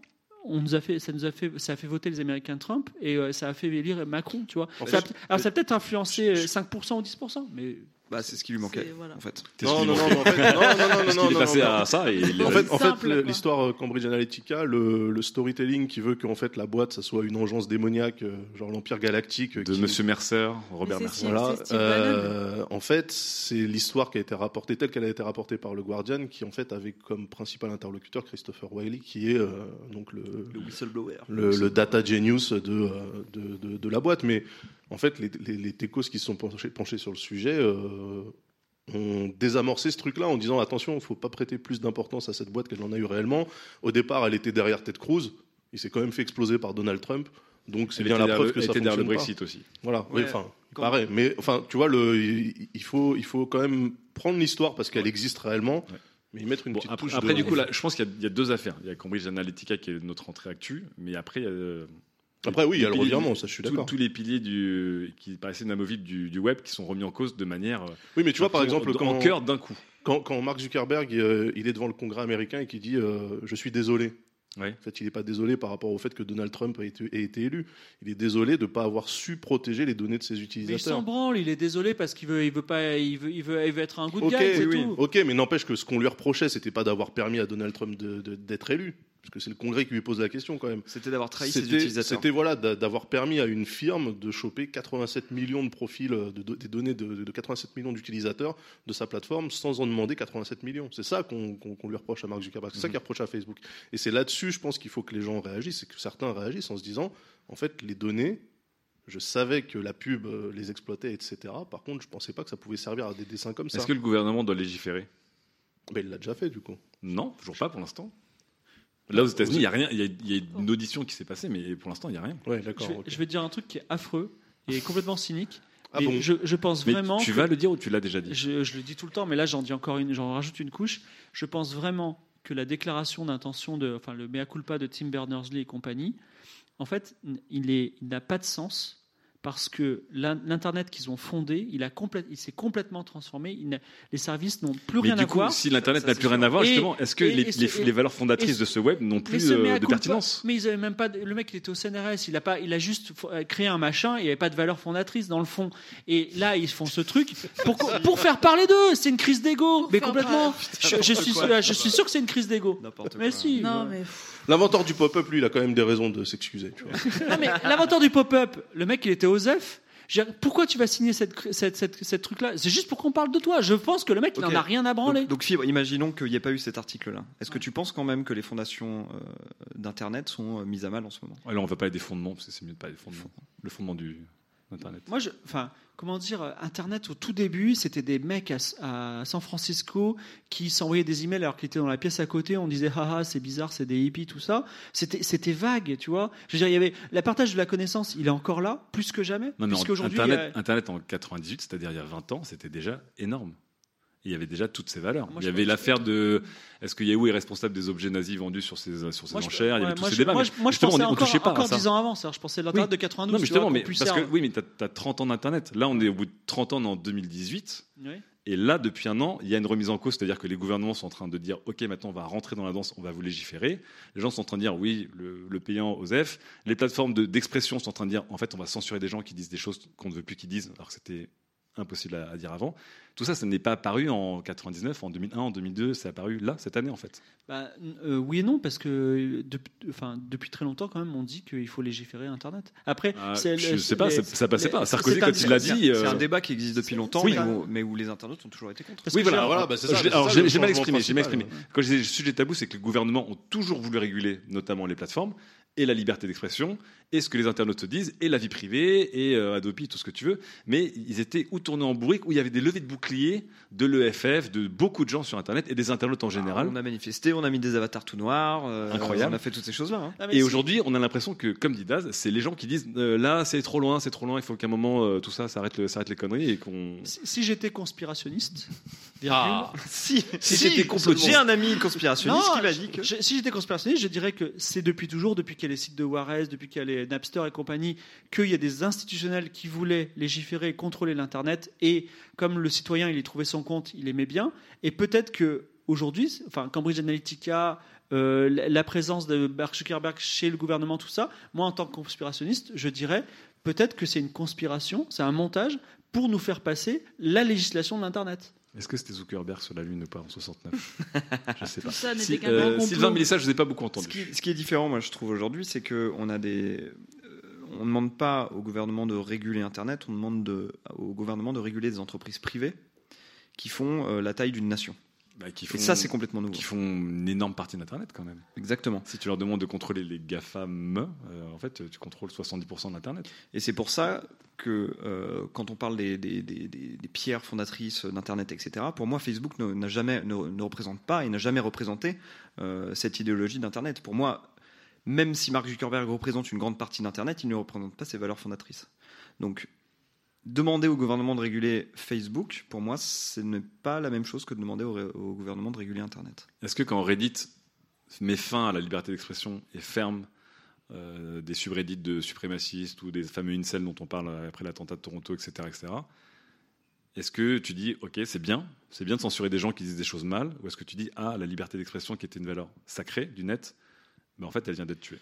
Bah, de la censure et de la modération, il y en a toujours eu sur les plateformes. Les plateformes, après, sont maîtres de leur contenu. Et Reddit Ouais. était full open pendant des années. Après, ça dépend si tu alignes la- le, le mo- mode de fonctionnement d'une entreprise mondiale au mode de fonctionnement euh, d'un État.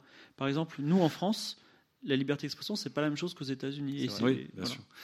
Juste, euh, après je passe la parole à droite, 4chan, il y a eu la première affaire de censure de 4chan, où euh, je pense que c'était euh, sur le, leak général de- des célébrités, je crois, un truc comme ça, où à un moment, euh, Mou, donc le fondateur, a dit stop. Donc c'était la première fois aussi, il a, il a censuré ça, il a bloqué ça, et après il a, Mais tu, tu vois, il, moi, il je a pense quitté l'entreprise. Il y a eu un, un- un changement de paradigme avec les GAFAM, justement, quand on a commencé à avoir des plateformes vraiment euh, mondialisées, globales, ouais. euh, parce qu'il y avait une distribution avant des interactions entre les internautes qu'on appelait, qui était un modèle de networking qui s'appelle les- little boxes. Ouais. Donc, c'est-à-dire qu'on était des petites communautés, un petit peu éparpillées comme ça, euh, réunies autour de centres d'intérêt. C'était les forums il y a 20 ans. Et euh, ces forums-là, ils pouvaient être connectés entre eux à d'autres forums, etc. Donc, on avait quand même des petits villages et connectés en mode global. Aujourd'hui, on est euh, sur un modèle d'individualisation connectée où on est vraiment euh, dans un Donc on est- c'est l'utopie du village global. global. dont tous les gens parlent depuis 20 ans qu'on a atteint. Bah, au lieu d'avoir plein de petits villages réunis dans un truc global, on a euh, une mégalopole. immense village. Une mégalopole, c'est plus un village. Je vois, je vois pas, moi, l'utopie du village global, c'est un truc qui m'a toujours fait triper parce qu'il n'y a rien de pire que la mentalité village, en fait. Donc, Non, vouloir mettre ouais. ça à l'échelle Oui, bah, du on monde. parle pas de euh, ça. Et puis, et puis de toute façon, c'est À impossible. part pour les PMU, c'est vrai. Non, mais Euh, c'est un- tu vois, c'est pas, c'est pas global un PMU. Mais C'est- ça, qu'est-ce que, tu penses de ce, de ce revirement 180-720 sur euh, les valeurs fondatrices du web Bah, c'est c'est pas mal qu'on réfléchisse, qu'on commence à réfléchir. Donc, en fait, toi, tu, moi, toi, tu les accueilles en fait, du coup. Ouais, j'ai senti que, enfin, j'avais l'impression, l'intuition, je sais pas si c'est vrai, que juste ils se disaient ah c'est Internet. Ouais. Il se passe des trucs et que à force de masse, ils se sont dit ah ouais il y a des vrais problèmes de harcèlement, enfin de- les, les mêmes problèmes que dans la vie. Mais là, tu parles, tu des autorités ou tu parles de toi en tant du, qu'utilisateur du gouver- enfin, des gouvernements. Ouais. Là, mon grand souci, c'est que donc maintenant ils savent ça, qu'ils doivent légiférer. Je ne sais absolument pas s'ils ont les métiers pour savoir comment réguler ça. Bien sûr qu'elles ont fait Adopi, c'était magnifique. Voilà. Et surtout, euh, Ça tu dis, euh, en termes de- d'écriture de, loi, de texte, machin, ça va être hyper compliqué parce que la plupart de ces sites qui sont déjà illégaux, ils sont dans des espèces de trous noirs euh, légaux. Et donc, ils vont trouver d'autres trous noirs. Enfin, je sais pas Alors- comment ça va marcher, mais ça va très vite. Du coup, je, je te pose la question à Tomisa, mais à vous tous avant qu'on passe la parole aux gens, est-ce que vous pensez avoir changé d'avis par rapport à vous d'il y a 15 ans sur les valeurs fondatrices du web? Mélissa, genre liberté d'expression, gratuité totale, village global, euh, connexion sans limite, non-régulation. J'avais pas trop Le fameux Far West euh, qu'on était, qu'on- j'ai l'impression qu'on aimait en 2007. Est-ce Bah, que tu as, tout le monde est là, changé euh, d'avis enfin, on, est, on est très nombreux, donc on est obligé de, faire, de mettre un peu des règles. Quoi, ouais. D'accord. Donc Mélissa a un peu changé d'avis. Daz, est-ce que tu as changé d'avis toi? Ouais, mais dans l'autre sens en fait. D'accord. Mais je sais pas si c'est parce que je suis un troll ou quoi, mais en fait, Si, si. euh, j'aurais été pour plus de contrôle. Ouais. Et en fait, maintenant qu'on l'a, je me dis, mais non, mais les fachos, faut les laisser parler. Ah, t'es fait. pas un troll, t'es un français, tu râles. Ouais, ça doit être ça. Non, mais il y a laisser parler et laisser faire les trucs euh, horribles. Mm, ouais, je sais pas. Enfin, là-dessus, moi, tu vois, qu'on supprime les subreddits de suprémacistes, je trouve ça dommage pour les gens qui veulent se documenter sur les D'accord. Donc toi, es justement sur ce genre de truc, tu, ça te déçoit qu'on revienne en arrière, par exemple. Bah ouais, parce qu'en Oui. fait, je préfère les savoirs visibles Ouais. Que de me dire qu'ils sont euh, tapis dans l'ombre en train de préparer un renversement des, Hmm. tu vois, du gouvernement, quoi. Très bien. Fibre, est-ce que tu as changé d'avis euh, sur les, on va dire, les 10-15 dernières années par rapport à, à ta vision de ce que était Internet et quelles étaient ses valeurs? J'aimerais dire non parce que ce serait. J'ai j'ai l'impression que c'est la preuve que je vieillis. Mais malheureusement, enfin, c'est même pas les 15 dernières années, c'est les, les dernières années. Ouais. J'ai trouvé que Twitter était devenu super violent, super toxique. Ouais. Et euh, il y a trois ans, j'aurais dit, mais on peut tout dire sur Twitter, c'est très important. Et euh, là, je vais, je, ça, ça m'embêterait beaucoup de, de, de- de dire à des gens, vous ne devriez pas parler. Je ne vais pas le faire. Mais Mais, effectivement, non, mais en fait, il y a un problème de violence. Et je ne sais pas comment le résoudre. Voilà. Et j'aimerais que la solution, ce ne soit pas, bah, écoutez, monsieur, vous n'allez plus vous exprimer. J'espère qu'il y en aura un autre, mais, D'accord. voilà, mais comme Mélissa, tu sens qu'à un moment, il, Je sens qu'il on est maintenant qu'on est beaucoup et qu'il y a beaucoup de choses qui se passent, il faut trouver quelque chose, quoi. Peut-être une législation de forum, je ne sais pas.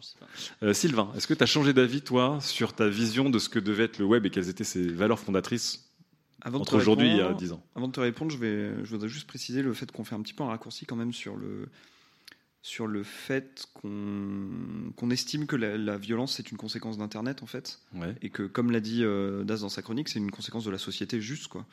Euh, et que peut-être que la société devient plus violente en global et que c'est pas seulement la faute d'Internet quoi. D'accord. Quand un mec fait un Peut-être que- truc dans la vraie vie, il se fait arrêter par la police. Quand un mec fait un truc parfois qui est le même, la même chose sur un site, il se fait Non, pas je, forcément je pense arrêter. que, je pense que si tu mets 14 personnes dans une, dans une cabine téléphonique, à un moment, ils vont devenir violents. Si tu mets 14 personnes dans un stade de football, ça peut bien se passer. Et le problème, c'est que le problème, c'est qu'il y a des, il y a de la, il y a un manque de place virtuelle dans certains domaines d'expression qui fait que les gens deviennent violents. Tu vois, mais bon. Tu parles de Bah, Stack Overflow, J'aime bien, non, mais j'aime j'aime bien cette métaphore, donc ça, ça m'amène euh, à la réponse à la question. Moi, je crois toujours en ces valeurs. Ouais. Par contre, je pense qu'elles ne sont plus compatibles avec cet Internet-là. D'accord. Très bien. Mais je crois en un autre Internet. C'est beau. Tu prépares déjà ta prochaine campagne présidentielle, toi Ouais, j'en étais sûr. pense aux électeurs. Est-ce que dans le public, il y a des gens qui voudraient réagir? Alors, il y a des mains qui se lèvent. Voilà. On va donner priorité à des gens qui n'ont pas parlé encore, je sais pas. Bonsoir, monsieur. Bonsoir. Oh, ce bonsoir. Donc pour le, le fait de l'Internet d'il y a 15 ans, je pourrais pas répondre parce qu'il y a 15 ans, j'avais 5 ans. Donc, euh, voilà. tu, tu veux reprendre le micro, Sylvain Tu es Mais, trop, trop, trop jeune pour parler euh. Pour la beauté de la chose, est-ce qu'on pourrait pas dire tout simplement que c'est la victoire de Studio 404, que l'Internet est enfin considéré comme la vraie vie, et que dans la vraie vie, si tu as un masque dans l'espace public, on te fout en tôle. Si tu insultes des gens, on te fout en tôle. Si tu voles du des, des pommes, des films, euh, des, euh, les infos de quelqu'un. Est-ce que vous téléchargeriez une voiture? Téléchargez une voiture, Non, mais enfin, pour le coup, euh, justement, moi, je suis, euh, je suis arrivé sur les, au final, que très récemment, sur tous les Reddit euh, et euh, 4chan, etc. Parce qu'avant, bah, j'avais la, barrière anti-noob qui me, bloquait et bah je vois tout simplement qu'il y a des, il y a des choses qui sont pas souhaitables. Alors en effet, comme dit Sylvain, je pense que c'est les, parce que l'internet est différent qu'au début. Mais euh, bah, s'il est différent, dans Bah ce non, cas-là, non, euh, c'est des gens qui se regroupent pour discuter et partager des, des intérêts communs. Comme, comme la haine des femmes, par exemple. Par exemple, Ouais, ou celle un des, intérêt comme un autre. des migrants ou des choses comme ça. Mais, euh, Mais donc- fondamentalement, c'est, ils ont respecté les valeurs d'Internet, ils se sont regroupés entre eux. Oui, mais là, là, Mais- là où tu là, es d'accord avec Mélissa, c'est qu'effectivement, ben, ça prouve que l'Internet Live, c'est la vraie vie, en fait. Et Ouais. que du coup, là, on est en train de réajuster l'un à Et l'autre. du coup, pour moi, les, les piliers d'Internet dont vous parlez, en fait, sont, c'est pas des bonnes choses. D'accord. Enfin, je. Ah, Non, très on y bien. arrive. Non, mais très bien. Mais effectivement, Ouais, on avait cette discussion de est-ce que l'épidémie d'Internet marchait effectivement quand on était euh, 2000 chercheurs à travers le monde euh, sur une population très éparse et euh, très homogène et que ça marche plus avec quand on vrai, est je euh, 4 télécharge- milliards. Je téléchargerai une voiture, moi. Évi- mais évidemment, évidemment, c'est pas une question. Est-ce que quelqu'un d'autre voulait prendre la parole? Oui. Pourquoi ce petit A fibre? Quelqu'un qui n'a pas parlé jusqu'à présent. C'est vrai. Voilà pourquoi ça. Ah. Bonsoir. Euh, Fibre m'a déjà liké un jour, mais je sais plus si je dois bien le prendre maintenant. Euh, non, c'était plus l'idée de, euh, du coup, se créer son internet euh, sécurisé. Moi, j'ai remarqué que ça fait un bout de temps que j'ai unfollow plein de gens, que j'ai retiré plein de gens sur Facebook. Et du coup, je me suis retrouvée dans une petite bulle, mon internet à moi. Euh, je me limite dans plein de choses. Maintenant, Google me remonte que des infos de sites que je veux voir, Ouais. me remonte un, du coup un endroit qui est moins nocif, vraiment moins nocif. Donc là, en fait, tu remets en cause la notion de village global. Bah, c'est ça, ouais. Parce que le village global, encore une fois, même si Daz n'y a jamais cru, ça a été une utopie pendant très longtemps de le fameux Connecting People de Nokia ou le fameux connecter les gens entre eux dans le monde entier de Facebook. Et là, toi, tu le remets en cause, tu dis non, je reviens à, comme tu disais aussi, euh, Sylvain, les petits villages, en fait. Les Tu veux, petits- tu- tu veux ta bulle, t'es bien dans ta bulle de filtre. Il y a eu Ah, une, la bulle euh, filtrante, la fameuse. Mais t'es un petit peu surprise quand il y a des élections, quoi. Bah, disons que euh, j'en suis, suis venue à plein de choses en fait. C'est que je m'en suis venue à muter beaucoup de gens, euh, que ce soit du politique, euh, quel que soit le parti, quel que soit le truc, parce que j'ai pas envie d'avoir tous ces débats quand je passe ma journée sur Internet. J'ai pas envie de me reprendre des vagues de haine, des vagues de, de trucs insupportables. Et du coup, j'ai vraiment enfin filtré tout. Euh, sur Facebook, je suis passée de 800 personnes à 200. Euh, sur euh, Twitter, c'est pareil. J'ai euh, je dois, suivre, je dois suivre 800 personnes, mais j'ai fait des listes à côté. Et en fait, finalement, je suis 20, 30 personnes, pas plus. Et c'est vraiment, ouais, j'ai, j'ai essayé de recréer un espace parce que je me sentais plus bien du tout dans le, l'Internet euh, global. Quoi. Donc là, là, on parle, euh, Mademoiselle parle plus du village global où tout le monde peut parler à tout le monde. C'était le fameux Connecting People. 800 contacts Facebook. Mais attends, mais il y a des gens qui passaient là-bas et qui atteignaient Ouais, la barre des mais 5000, Daz. pour moi, la grande 200 époque. déjà, c'est c'est énorme. tu Oui, vois. mais Daz, à chaque fois, tu tu t'étonnes parce que t'es de bon sens. Alors qu'on Mais ouais, mais faites comme moi, je sais pas. Enfin, non, mais 800 contacts Bah, Facebook. 200, ouais, c'est pas tant que ça. 200, j'ai euh, les copains de la primaire que je vois encore, les copains du lycée, les copains de la fac, Les gens tous qui te les font anciens culpabiliser jobs. parce que tu les as pas ajoutés en ami. Là. Ça, on peut revenir sur la chronique de Mélissa, mais le fameux euh, bah, tu Et m'as pas encore sur en les ami. 200, je dirais qu'il y en a euh, bien une centaine qui sont en connaissance, donc ils voient pas grand chose et je vois pas grand chose d'eux. Que je garde un peu par principe, les cousins, cousines que t'aimes pas trop. Pour ne pas les vexer. Genre de personnes. On, on en a parlé il y a quelques temps avec la bulle filtrante, mais il y a eu récemment une campagne sur Twitter qui n'a pas eu trop d'écho, mais c'était je like un post que je déteste pour euh, sortir de ma bulle filtrante. Il y a une campagne hashtag un like pour une, un Il post y, que je a, déteste. il y a Vice qui a sorti une, ça, une, extension Chrome euh, qui analyse ce que tu likes sur Facebook et du coup te propose des trucs à l'opposé et te demande de les liker. Quoi. Et donc c'est une forme pour que tu mélanges un Alors, petit peu tout. C'est un village global éditorialisé? Là, non, là, c'est ouais, voilà, c'est pour péter ta bulle de filtre. Enfin, c'est pour te reglobaliser, pour dire effectivement, Internet, Ouais. c'est entendre toutes les voix et pas celles qui sont à côté de toi, celles ça. que tu veux entendre, mais euh, éditorialisé. Bon, C'est après, fou, il faut se protéger parfois. Ah, J'ai l'impression que tout le monde est dans, dans, dans le gris. Est-ce qu'une autre personne dans le public qui voudrait réagir à ça? Oui. Ah, à nouveau. Comme ça, on sait que. En fait, il dit Ah pour attirer les likes. Il dit Ah, je suis très content de vous voir. Je ne vous connais pas, mais vraiment. Bonsoir. Bonsoir, je m'appelle Simon. Bonsoir, Simon. Euh, c'est en fait, je me posais la question en vous écoutant. euh, je me disais, en fait, le risque, c'est que ce soit les, euh, les opérateurs eux-mêmes qui décident ce qui est bon ou pas sur la liberté d'expression. Parce que quand on réfléchit, la liberté d'expression, elle existe déjà, enfin, elle, elle est en place, et les limites, elles existent aussi. C'est juste que c'est assez difficile aujourd'hui de les mettre en œuvre. Elles, elles existent, mais elles sont à, bon vouloir des, des opérateurs des sites. Non, elles, elles existent pas vraiment. Par exemple, si tu, si tu dis euh, quelque chose qui est à l'encontre des homosexuels, euh, en France, c'est illégal. Euh, en Russie, sur Twitter, ben, ils vont dire pourquoi pas. En Iran aussi, ils vont dire bah, c'est de bon sens, tu vois. Et euh, aux États-Unis, comme il y a la liberté d'expression est totale, ils ont la politique de Twitter qui est de dire si j'ai suffisamment de gens qui me disent que c'est pas bien, on l'enlève. Donc en fait, c'est ce problème de, de débordement national, tu vois, et de culture. Et, et aujourd'hui, on a tendance à dire que bah, les homosexuels, euh, il faut pas, enfin, il faut pas les discriminer, il faut, faut les, au contraire les positiver, tout ça. C'est quelque chose que, avec lequel je suis parfaitement d'accord. Mais si l'idéologie dominante c'était celle de la Russie ou de l'Iran, bah, Oui, d'accord, au niveau, euh, au niveau global, euh, c'est c'est totalement vrai. Mais sinon, moi, quand je parlais des limites qui existent déjà, c'est qu'en fait, le problème, peut-être, c'est que les, les procédures pour justement euh, responsabiliser les gens qui, qui abusent de cette liberté d'expression, elles sont trop dures à mettre en œuvre, mais elles existent déjà. Et je pense que c'est très dangereux de dire euh, aux opérateurs, c'est à vous de faire le tri entre le bon grain et l'ivraie, et ensuite... Mais qui doit le faire, alors? bah, C'est les, les utilisateurs qui, euh, quand euh, elles sont victimes en fait d'abus, euh, ou quand, quand elles constatent des abus, peuvent faire des, des procédures. Oui, mais des procédures, mais encore une fois, qui fait la législation? Est-ce que c'est un gouvernement? Est-ce que c'est une entreprise privée? En fait, le, le but, c'est euh, de, de partir des règles qui existent, qui sont normalement très larges et qui, euh, qui euh, sont euh, capables de, de couvrir ces, ces points. Enfin, je, je pense, hein, je Mmh, pense bien que sûr. c'est c'est mettre le, le pied dans l'engrenage. Si on, on dit aux gens légiférer, et euh, je, suis- enfin, je, je connais parce que je travaille dans, dans ce milieu-là, clairement, ça va être l'horreur. Ça- On va plus pouvoir rien faire. Et, et ce qu'on disait tout à l'heure sur d'autres exemples, euh, ça va être un tri. euh, Qu'est-ce que tu entends derrière opérateur C'est les plateformes Ouais, les, plateformes. D'accord, euh, pas les FAI, excuse-moi. Je pensais que tu parlais des Ouais. FAI du coup. Non, non, les, les plateformes. Mais du, du coup, c'est intéressant parce que effectivement, chaque, chaque plateforme a ses propres règles. Par exemple, sur Twitter, le porno c'est autorisé, pas sur Facebook. Et ça pourrait être la même chose pour les discours haineux, par exemple. On pourrait dire que sur Facebook, tu n'as pas le droit d'être homophobe, alors que sur Twitter, tu as le droit. Oui, et comme disait Fibre, dans les pays, ça change aussi. Un Mhm. même, un même opérateur des règles différentes suivant les pays. Et ça pose aussi le, le problème de finalement de l'américanisation du monde.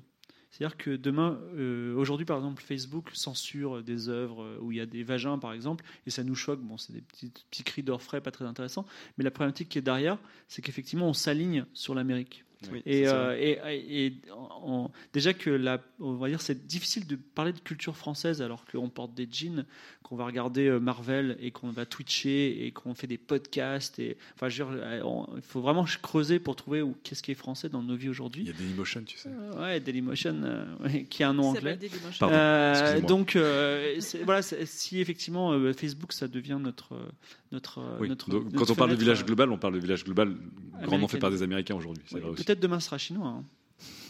Je sais que tu croises les doigts tous les soirs, que tu, pries- tu pries Kai Fu Lee pour que la Chine. On va prendre une dernière intervention du public, une personne qui voudrait euh, parler. Il y a une personne ici. Alors all- allons-y. Une personne qui ne s'est pas encore exprimée. Ah, tu peux ça, faire un A alors du coup. On a une Ah. diversité. Ah, on a une diversité incroyable. Non, moi j'ai juste été choqué un tout petit peu par les dernières interventions en me disant Ouais. est-ce qu'il n'y a, pas ici un fantasme de la législation d'Internet par rapport à la législation de la vraie vie? Alors je sais qu'on est dans l'émission de la culture numérique, mais dans la vraie vie, il y a des gens qui s'insultent, euh, qui font des, qui ont des propos racistes et ils finissent pas en tôle. Enfin, tout à l'heure, On peut avait- porter- ça on peut porter tôle, plainte contre eux pour propos racistes. Oui, oui, non, mais il y a un moment où la- il y a la législation, l'application. C'est-à-dire là, euh, pareil, on peut dénoncer un poste euh, et il sera pas, il sera pas supprimé forcément. Enfin, il y a un moment où il y a tout un tas de dysfonctionnements qui existent dans la société pas numérique qui sont déjà pas réglés. Et c'est pas que parce qu'il y aura une législation qu'il y aura des, des choses qui se règlent. Quoi. D'accord. Donc, alors juste, du coup, votre point, c'était que la législation, elle va pas non plus tout régler, mais est-ce que vous seriez pour ou contre une législation maintenant, du, par exemple, de la liberté d'expression Ben, sur Internet? Oui, c'est normal. Enfin, normalement, c'est ça. L'Internet, c'est devenu la vraie vie. Enfin, ça l'a toujours été, mais plus c'est globalisé, plus c'est une pratique qui est admise par un nombre de personnes important dans la société, plus ça devient Ouais. quelque chose qui doit, enfin, qui rentre dans l'œil du législateur, en fait. Bien sûr. Donc oui, une législation, ça serait normal par pays. Alors ça pose le problème de la globalité, et de la globalisation, et, et là il y a un problème. Enfin, il y a, y des défis quoi, de législation qui sont, Ouais. qui sont là. Mais euh, évidemment qu'il y a une législation à, à mettre en place, mais ça ne résoudra pas les problèmes pour autant d'un coup. Quoi. Ah, ta, prophétie, Mélissa, après cinq années de, de ce 404, c'est bon. L'Internet live, c'est la vraie vie. Bah ouais. On, va- On va y arrive enfin. Bon, j'ai l'impression, que même si tout le monde a une, euh, des détails euh, un peu différents, tout le monde est quand même un petit peu d'accord pour euh, accepter ces choses-là en fait. Est-ce qu'on qu'on enterre ce soir euh, Non. non, pas toi. Non. Il faudra en parler sur le forum. Quel forum? Ah. Putain, mais Ouais. on l'a fait combien de fois là? Allez, allez. Quel, quel forum? Une solution d'ailleurs entre tradition, parce que c'est un forum, et modernité, modernité, parce que c'est ouais. discours. C'est pas mal ça. hein. Je trouve que c'est un des sujets les plus intéressants de l'année parce qu'il est C'est vraiment un truc d'actualité qui, qui, euh, je pense, a- va avoir un impact très fort sur le futur d'Internet et qui va durer très très longtemps. Et on n'est pas au bout des rebondissements qui vont arriver. Ah bah là, là, on est en train de, euh, encore une fois, on arrive On est vraiment au début on ouais. verra si on l'enterre ou pas. C'est est- 30 ans d'internet là. Ce qui est intéressant, c'est qu'on voit ici, on a des gens qui écoutent Studio 404, donc qui sont normalement euh, une, communauté, voilà, une communauté de d'avis plutôt euh, convergents. Et pourtant, il y a, moi, il y, a, il y a des gens qui utilisent Internet d'une manière que moi, je ne l'utiliserai jamais. Tu vois, le fait de se créer sa petite bulle, machin, etc. Mais c'est intéressant du coup de voir ça. C'est intéressant de le voir, mais je- c'est là que tu te rends compte qu'il y a des gens qui sont à 180 degrés par rapport à ce que toi tu considères être l'usage standard. est-ce que tu n'étais pas dans une petite bulle d'une certaine manière, Daz alors? Bah, Si une tu petite découvres bulle qui essaie d'intégrer les grandes, tu vois. Mais Ouais. oui, finalement, ouais, ils sont passés sous mon radar. euh. Ah, c'est mais c'est bien. hein, c'est- en fait, pour moi, il faut, il faut vraiment de tout et. Pour faire un monde. Ouais, parce que personne dans la vie ne choisit Ça sa marche. couleur. Ouais. L'important, c'est d'écouter son cœur. Ouais. Mais celui qui se sent pareil, euh, différent, bah, très bien. Ouais, très bien, très bien. Ouais. Bref.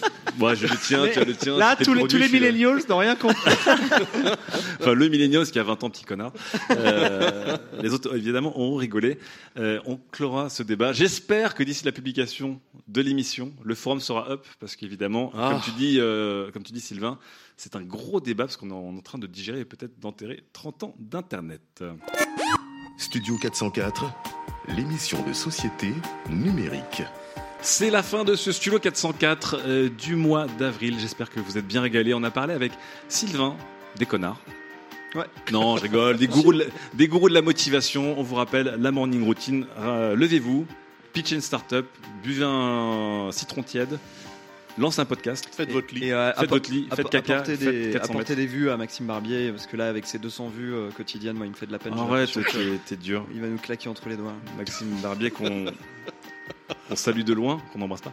Euh, Oh Fibre, là là. Fibre Tigre nous, nous a parlé des- de ces communautés, donc de ces forums. Comment à un moment ça devient un good cop, comment à un moment ça devient bad cop? Est-ce qu'il y a des règles? Est-ce qu'il y a d'autres choses? Euh, Les niveaux d'éducation, la taille euh, de la communauté, l'ancienneté de la communauté. Comment on fait pour avoir une bonne communauté comme de qualité? Point d'interrogation, si vous avez des idées, ça nous intéresse. Très bien. Euh, Mélissa nous a parlé de l'enfer des autres. Ce besoin d'amour. Mais je vous aime quand même. Besoin d'amour, c'est quoi cette chanson de France Gall, ça Besoin Besoin d'amour. d'amour, envie de- C'est Laurie. quoi. Non, besoin d'amour, envie de toi, c'est inventé ça. C'est- besoin de rien, envie de toi. besoin de rien, envie de like. Voilà. Euh, comment on se retrouve pris en otage par le besoin des autres, de- d'avoir du social grooming, d'être aimé. Et quand il y a de plus en plus de gens qui produisent de plus en plus de choses, peut-on aimer tout le monde si nous ne sommes ni Bastien ni Fibre Tigre? Question compliquée. Et enfin, nous avons euh, fini avec Daz qui est revenu sur le fondement, voilà, les valeurs fondatrices d'Internet. Au calme. Au KLM. euh, Google est devant le Congrès et c'est peut-être en train de... Facebook. Facebook, pardon, est devant le Congrès. Euh, Je crois que Google et les autres vont suivre hein, dans, dans pas très longtemps. Et c'est peut-être le rideau sur une grosse époque. En tout cas, on a vu dans les réactions du public que euh, chacun avait un peu sa vision, sa vision des choses. Mais on sent aussi qu'il y a un changement d'avis par rapport à ce qu'on aurait pu dire il y a 10 ans. Vraiment, il faudrait qu'on retrouve cette, euh, cette fameuse euh, intervention de Nicolas Sarkozy sur civiliser le Far West d'Internet, puisque c'est littéralement ce que nous sommes en train de faire 11 ans plus tard. Prophète. Eh oui. Digital prophète. Ah, Nicolas, si un jour tu pouvais venir. Digital prophète. De toute façon, il reviendra, même si on veut pas, il reviendra. Euh, merci beaucoup euh, d'avoir écouté cette émission. Merci à vous, le public. Vous pouvez vous applaudir. Envoyez-vous des Bravo. likes. Envoyez-vous de la dopamine. Prenez les euh, handles Twitter les uns des autres. Likez vos statuts, RT les uns les autres. Ouvrez des comptes secondaires, des fanpages Facebook euh, que vous obligez les gens à aimer, hein, parce que vous, vous verrez qui n'a pas répondu à l'appel. En tout cas, bah, nous, du coup, c'est la fin de ce Studio 404. Merci beaucoup, Ghislain. Merci beaucoup, Sam, pour la réal et l'organisation. Nous sommes chez Publicis. Dans quelques jours, nous serons au camp. Donc, nous serons coupés de tout. Il n'y aura plus de village global, il n'y aura plus rien, il n'y aura plus de forum. Il y aura plus de forum, Il n'y aura aucune règle dans ce camp. Si vous voulez, je peux le modérer, j'y suis pas. Non, il n'y aura pas de modération. On n'a qu'à faire un camp où il n'y aura pas de modération, on pourra dire ce qu'on veut et agir comme on veut. Absolument. La loi française ne s'appliquera pas dans le camp. Ah, le bordel. Et on Vous avez reviendra. vu Mad Max ou pas Et on reviendra en tout cas. Oui, merci beaucoup évidemment euh, à Publicis. Merci à notre sponsor Tony Stark évidemment, hein, euh, qui en est à son 37e film en 37 mois. C'est très très fort. Donc Avengers Infinity War partie 1, c'est ça? C'est ça, je pense, ouais, au moins. Incroyable. Donc euh, euh, évidemment, allez le voir. Euh, ne le copiez pas sur Internet de manière illégale. Et Ne téléchargez pas de voiture. Dites tout si c'est bien. Et voilà, on se retrouve dans un mois et à tout de suite sur le forum. Ciao à tous. Bye. Bye.